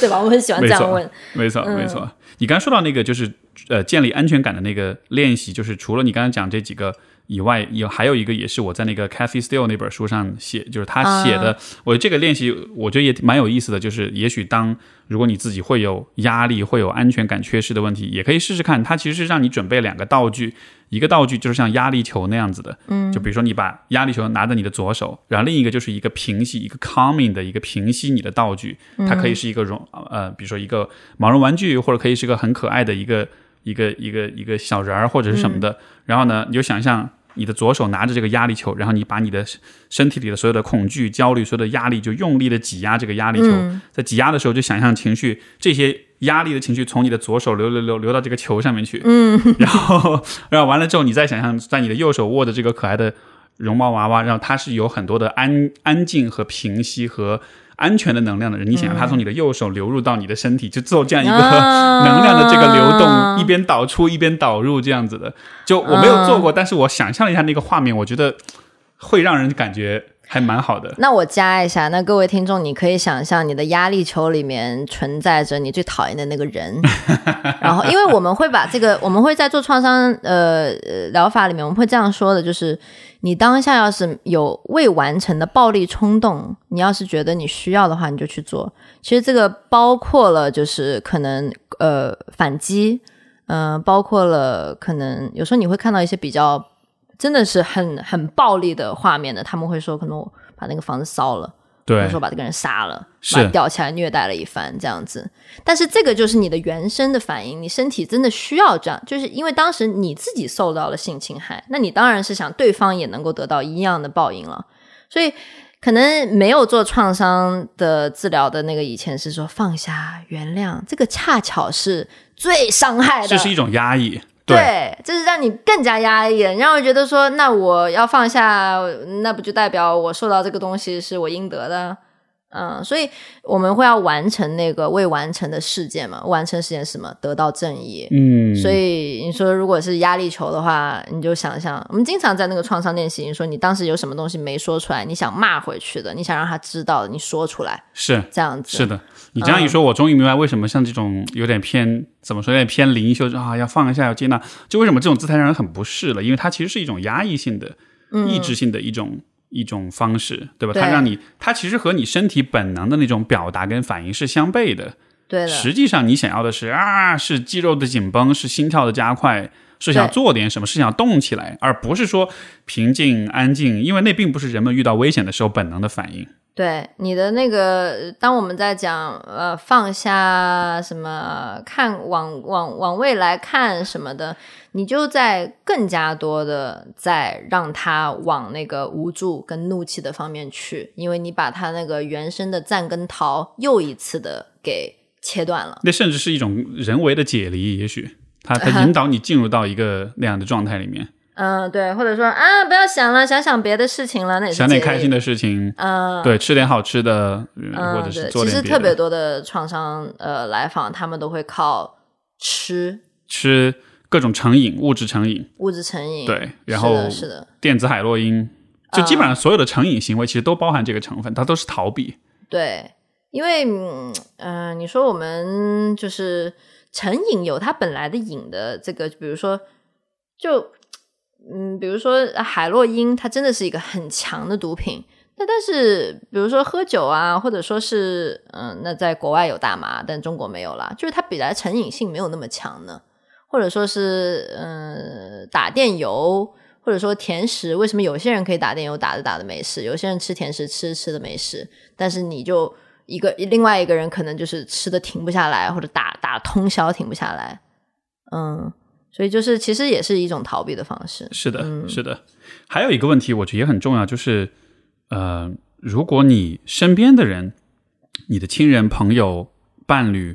如果你觉察到他们可能有解离，包括有创伤方面的问题，作为旁人能做些什么？当然，首先只鼓励他去进行接受治疗，这个肯定是一个每一个人都应该有的一个意识。但除此之外，就是从旁人的角度，还有些什么是？支持性的一些活动是我们能做的，这个方面你有什么建议吗？首先，先说不要做的，不要做的是不要跟他说放下看开，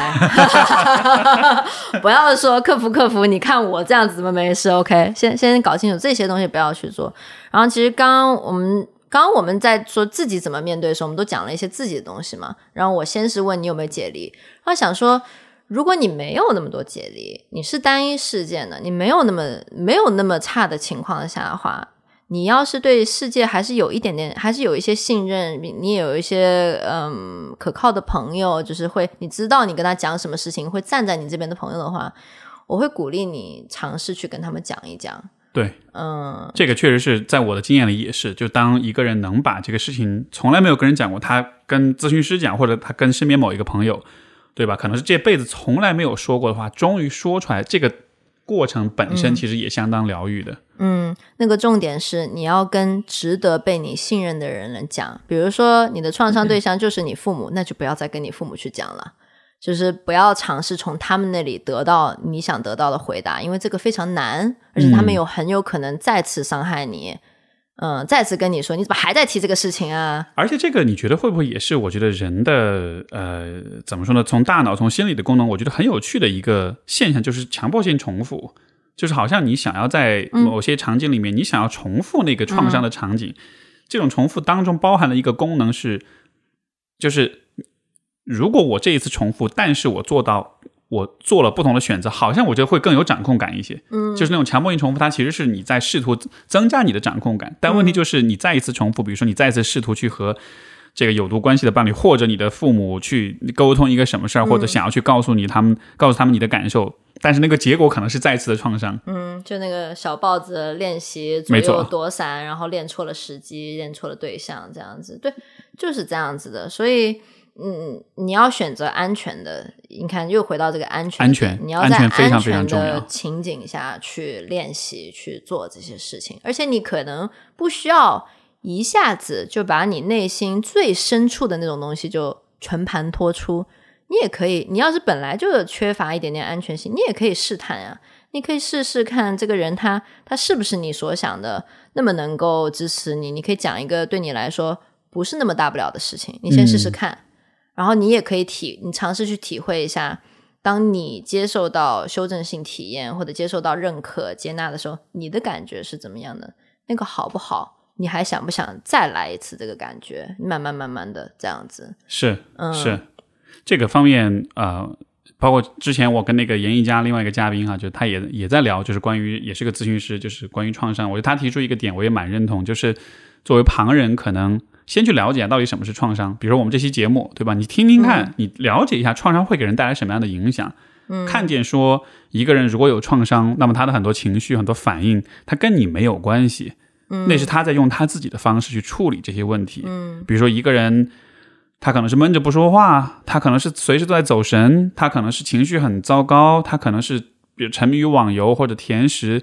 能够看见说这些行为不是因为。他没有意志力，或者他胸无大志、玩物丧志，而是因为他没有更好的方法处理他这些情绪。然后，我觉得有这样一层理解，有这样一种看见，我觉得这本身也也是很重要的。因为我觉得我们的大环境里面，大家其实对于那种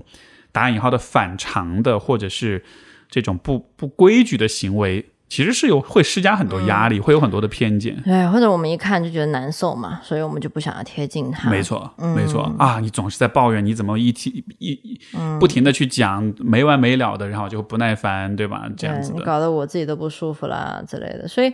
嗯，我觉得你自己就就回答了你刚刚那个呃探讨的问题，就是怎么样去帮助身边的人，就是先去了解了解，因为其实我们即使在讲到抑郁。可能在李玟的这个事情爆发之前，我们也看到了社交网络上面出现特别多科普抑郁的东西。那可能大众又有个新的认知。是。那如果连抑郁都不太了解的话，怎么去了解创伤呢？这个复杂多很多。就连我们就可能专业做这个东西，也是持续在学习。嗯。而且你看，我们刚刚讲到很多理念。虽然说的是头头是道，但其实也挺绕的。嗯，真的也挺绕的。有时候我讲的讲的，我都有点讲不清楚，有点讲不清，真的有点讲不清楚。是它确实很复杂，它从创伤的性质，从每个人的生活经验，就它太多因素要去考虑了，所以它真不是一个一几句话演的。对，比如说，好，你今天把他拉去公园里走三圈，他就能降低多少焦虑？就真的不是这样子。万一他不喜欢公园呢？万一他？他他不喜欢你这种强制性行为呢？万一他他不喜欢你只以这样的方式，就是你不尊重他的边界呢，搞得他更加解离了呢？没错，说不清楚的。是的，是的，所以是真的挺难的。是是是，但是即便如此，我觉得呃，我还是蛮鼓励大家，如果你觉得自己明显有一些创伤，比如你心里埋着一些秘密，或者你知道有些事情对你的影响很深，啊。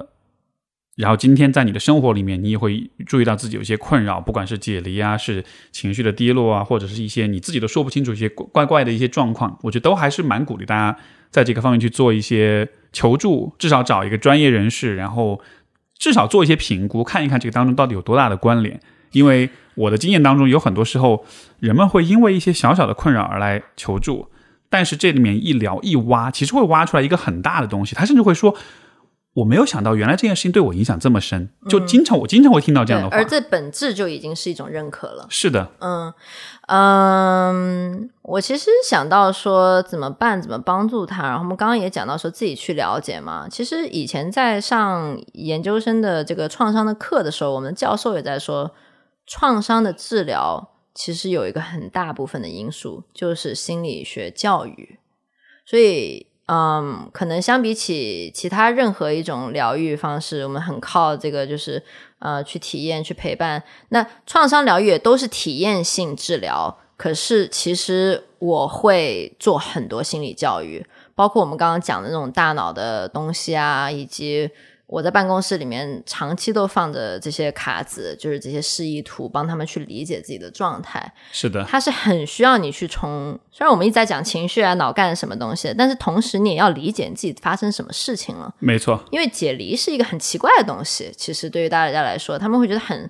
很怪，他们觉得说，难道是我没毅力吗？没办法集中精神？我就是比别人笨吗？或者说是我怎么了？我今天怎么又犯错了？在工作上面那么大一件事情，我完全给忘了。不知道发生什么事情就责怪自己，是的，所以也希望大家听完这期节目多多转发，然后多多收藏。如果你身边刚好有人有这样的问题，其实这也是我们今天做这期节目很重要的目的，因为有很多人也提到这个方面的一些困惑，所以我想我们专门有这样一个很主题性的科普。呃，我最后想问你的问题，也是从你的角度，作为一个呃关注创伤的心理治疗师，呃，有三个子问题。第一个就是在这个方面的工作，它的最大的挑战是什么？第二个就是创伤的治疗，从效用上来说是什么样的？大家应该保持乐观嘛？还有第三个就是从你的角度来说，你觉得这个方向的工作，你觉得最给你带来最大满足感的是什么？嗯，所以我我倒着回答，因为呃，有它原因。最大的满足感其实也跟它的效用有关，就是这也是为什么我一开始去学习创伤。其实一开始没讲完，一个是我的来访有很多创伤，第二个是我自己体验了一次创伤治疗以后，我发现它效果真的太好了。就是那一次二十分钟的练习，让我一下子在我的就是就是说我妈妈面前冷静了很多。就是从以前那种比较 直接一说话就崩溃哭的状态，变成了可以冷冷静静的回答他一些问题，并且有边界感的结束那一次，我觉得让我很不舒服的回答。然后后来我去学了以后，我发现在来访身上的效果真的是太好了。就是以前我在工作的时候，不管跟来访建立信任啊，关系有多好，他有多喜欢我，他多么的每个星期按时来，他就是改不了，他怎么改就是改不了。可是用创伤疗法的话，有时候那个改变就发生在我的面前，有时候在最极端最好的情况下，在那个 session 结束，那个咨询小时结束，我会问他今天感觉怎么样？他说我今天感觉焕然一新，整个人都不一样了。所以我很多来访是在十来次的左右，他们就觉得大概够了，可以不用再来了，就还蛮快的，其实啊，蛮快的，就是非常短期治疗，而且。那这就是为什么我喜欢做它，它带给我的满足感，就是这也是让我会继续做下去的原因。那挑战就是因为创伤而来求助的人，有时候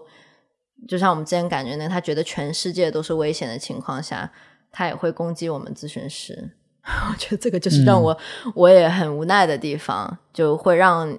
会让人想要说想要帮助他，但是也有一点点难，所以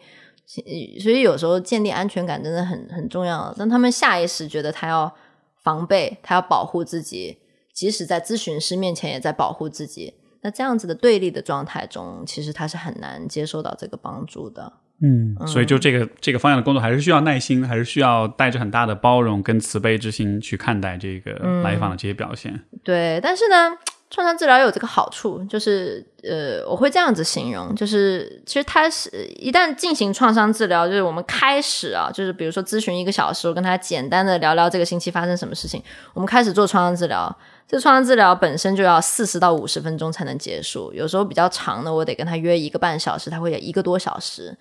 我们一旦开始做，它是整个程序。呃，也就是也是在说话，在想象，在各种处理当中。但是在这个情况下，你可以想象说，我们是在用创伤治疗方法的这个容器摆在了我跟来访的中间，然后来说，哎，我们来处理处理你那个创伤吧，然后把他的创伤所相关的情绪跟记忆放到这个容器里面，然后在里面淘洗啊、改变啊、处理啊，然后再拿回去给他带回去。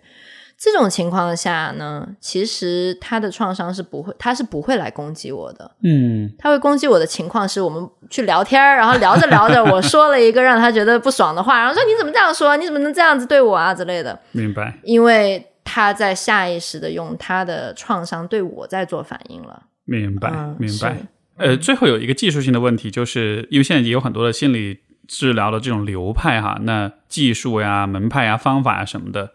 呃，如果一个人想要去求助，他应该找什么流派或者技术的咨询师？因为因为你今天提到有几个，一个是这个人生整合、生命整合疗法 （lifespan integration），这个是你认为很有效的一个流派。嗯，第二个疗愈啊，体感疗愈。嗯，然后这个眼动脱敏治疗，嗯，眼动脱敏治疗是最常见的。人生整合就是各位如果能够说英文的话，你可以去找很多，包括我，但是其实包括我在内，只有两个华语治疗师。所以它其实是个很小众的 一个一个疗法，很小众，很小众呃，但是真的很温和。可是 EMDR 也是，嗯，EMDR 其实也是，就是现在国内也有培训出很很多 EMDR 治疗师了，它也是 OK 的啦，其实。除此之外，还有什么其他的流派是比较常见的，用来专门做创伤治疗的吗？嗯，有一个，就比如说 CBT，它有专门做创伤的 CBT，然后它也是研究应用，说是有用的。但是我我有点点带保留意见，我是想这个 CBT 本来就是太皮层了，是吗？啊，本来就是一个很 cognitive 的，但是我有去问过他们怎么做啦。其实我觉得也是，他们也是把它改成了比较呃偏向于能够激活情绪去做的。嗯，Gestalt 中文叫什么？格式塔。格式塔是可以的，因为格式塔其实也是要呃完成一些对话，让你对心中的小孩呃内在家庭系统是一个很好 IFS Internal Family System 对对，这也是内在家庭系统呃非常好的对创伤的疗愈的东西。我前两天刚体验了一下，哭的稀里哗啦。嗯，是是是很有用的，而且 IFS。更加像是我们就是在说话，是的，呃，没有那么的程序化跟格式化，所以就是大呃，相比起大家原本对心理咨询的认知也比较相似，比较好接受。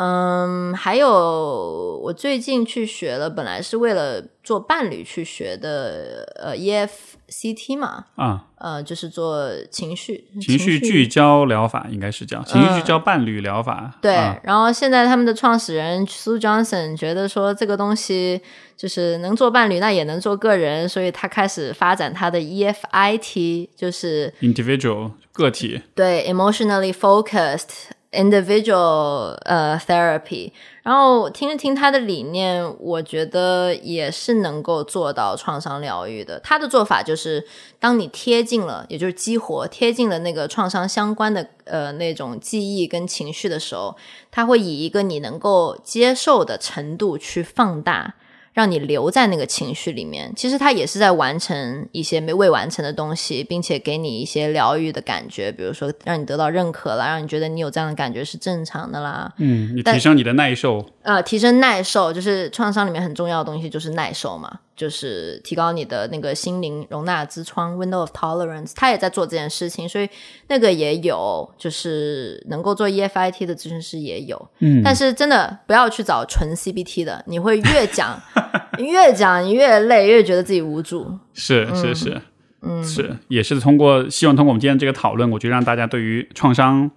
的性质，对于它带来的问题，如何去治疗疗愈它，我觉得有了一个。初步的理解吧，然后我们也希望通过这期节目能够帮助到很多，尤其是很多可能暂时没有办法立刻获得这个专业帮助的专业资源的朋友们，你听了这期节目，你至少能够大概知道是怎么回事，大概知道很多事情的发生，它背后的原理是什么。我觉得这个就是今天这期节目的初心。然后也特别感谢 Jenny 的分享。嗯，最后的最后，如果因为现在你也有在这个上海在做心理咨询，也在还是在接新的来访，对吧？如果大家需要去联系你，想要找你做咨询的话。呃，可以留一个联系方式。可以，可以，可以。我我差不多要开始休假，但休假结束回来是 OK 的。其实创伤疗愈真的是一个很漫长的过程，所以也不用急。就是如果你现在处于一个非常糟糕的情况下，你也不用觉得你就要强逼自己马上开始。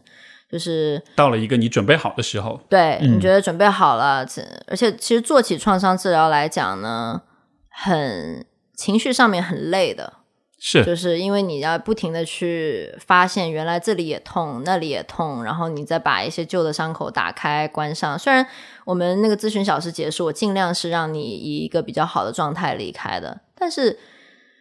一个就是我们就是讲哀悼嘛，你就相当于你要去哀悼自己整个人生。那任何做过哀悼、哀伤的人都知道，这很累的。是的，是的，所以可能还是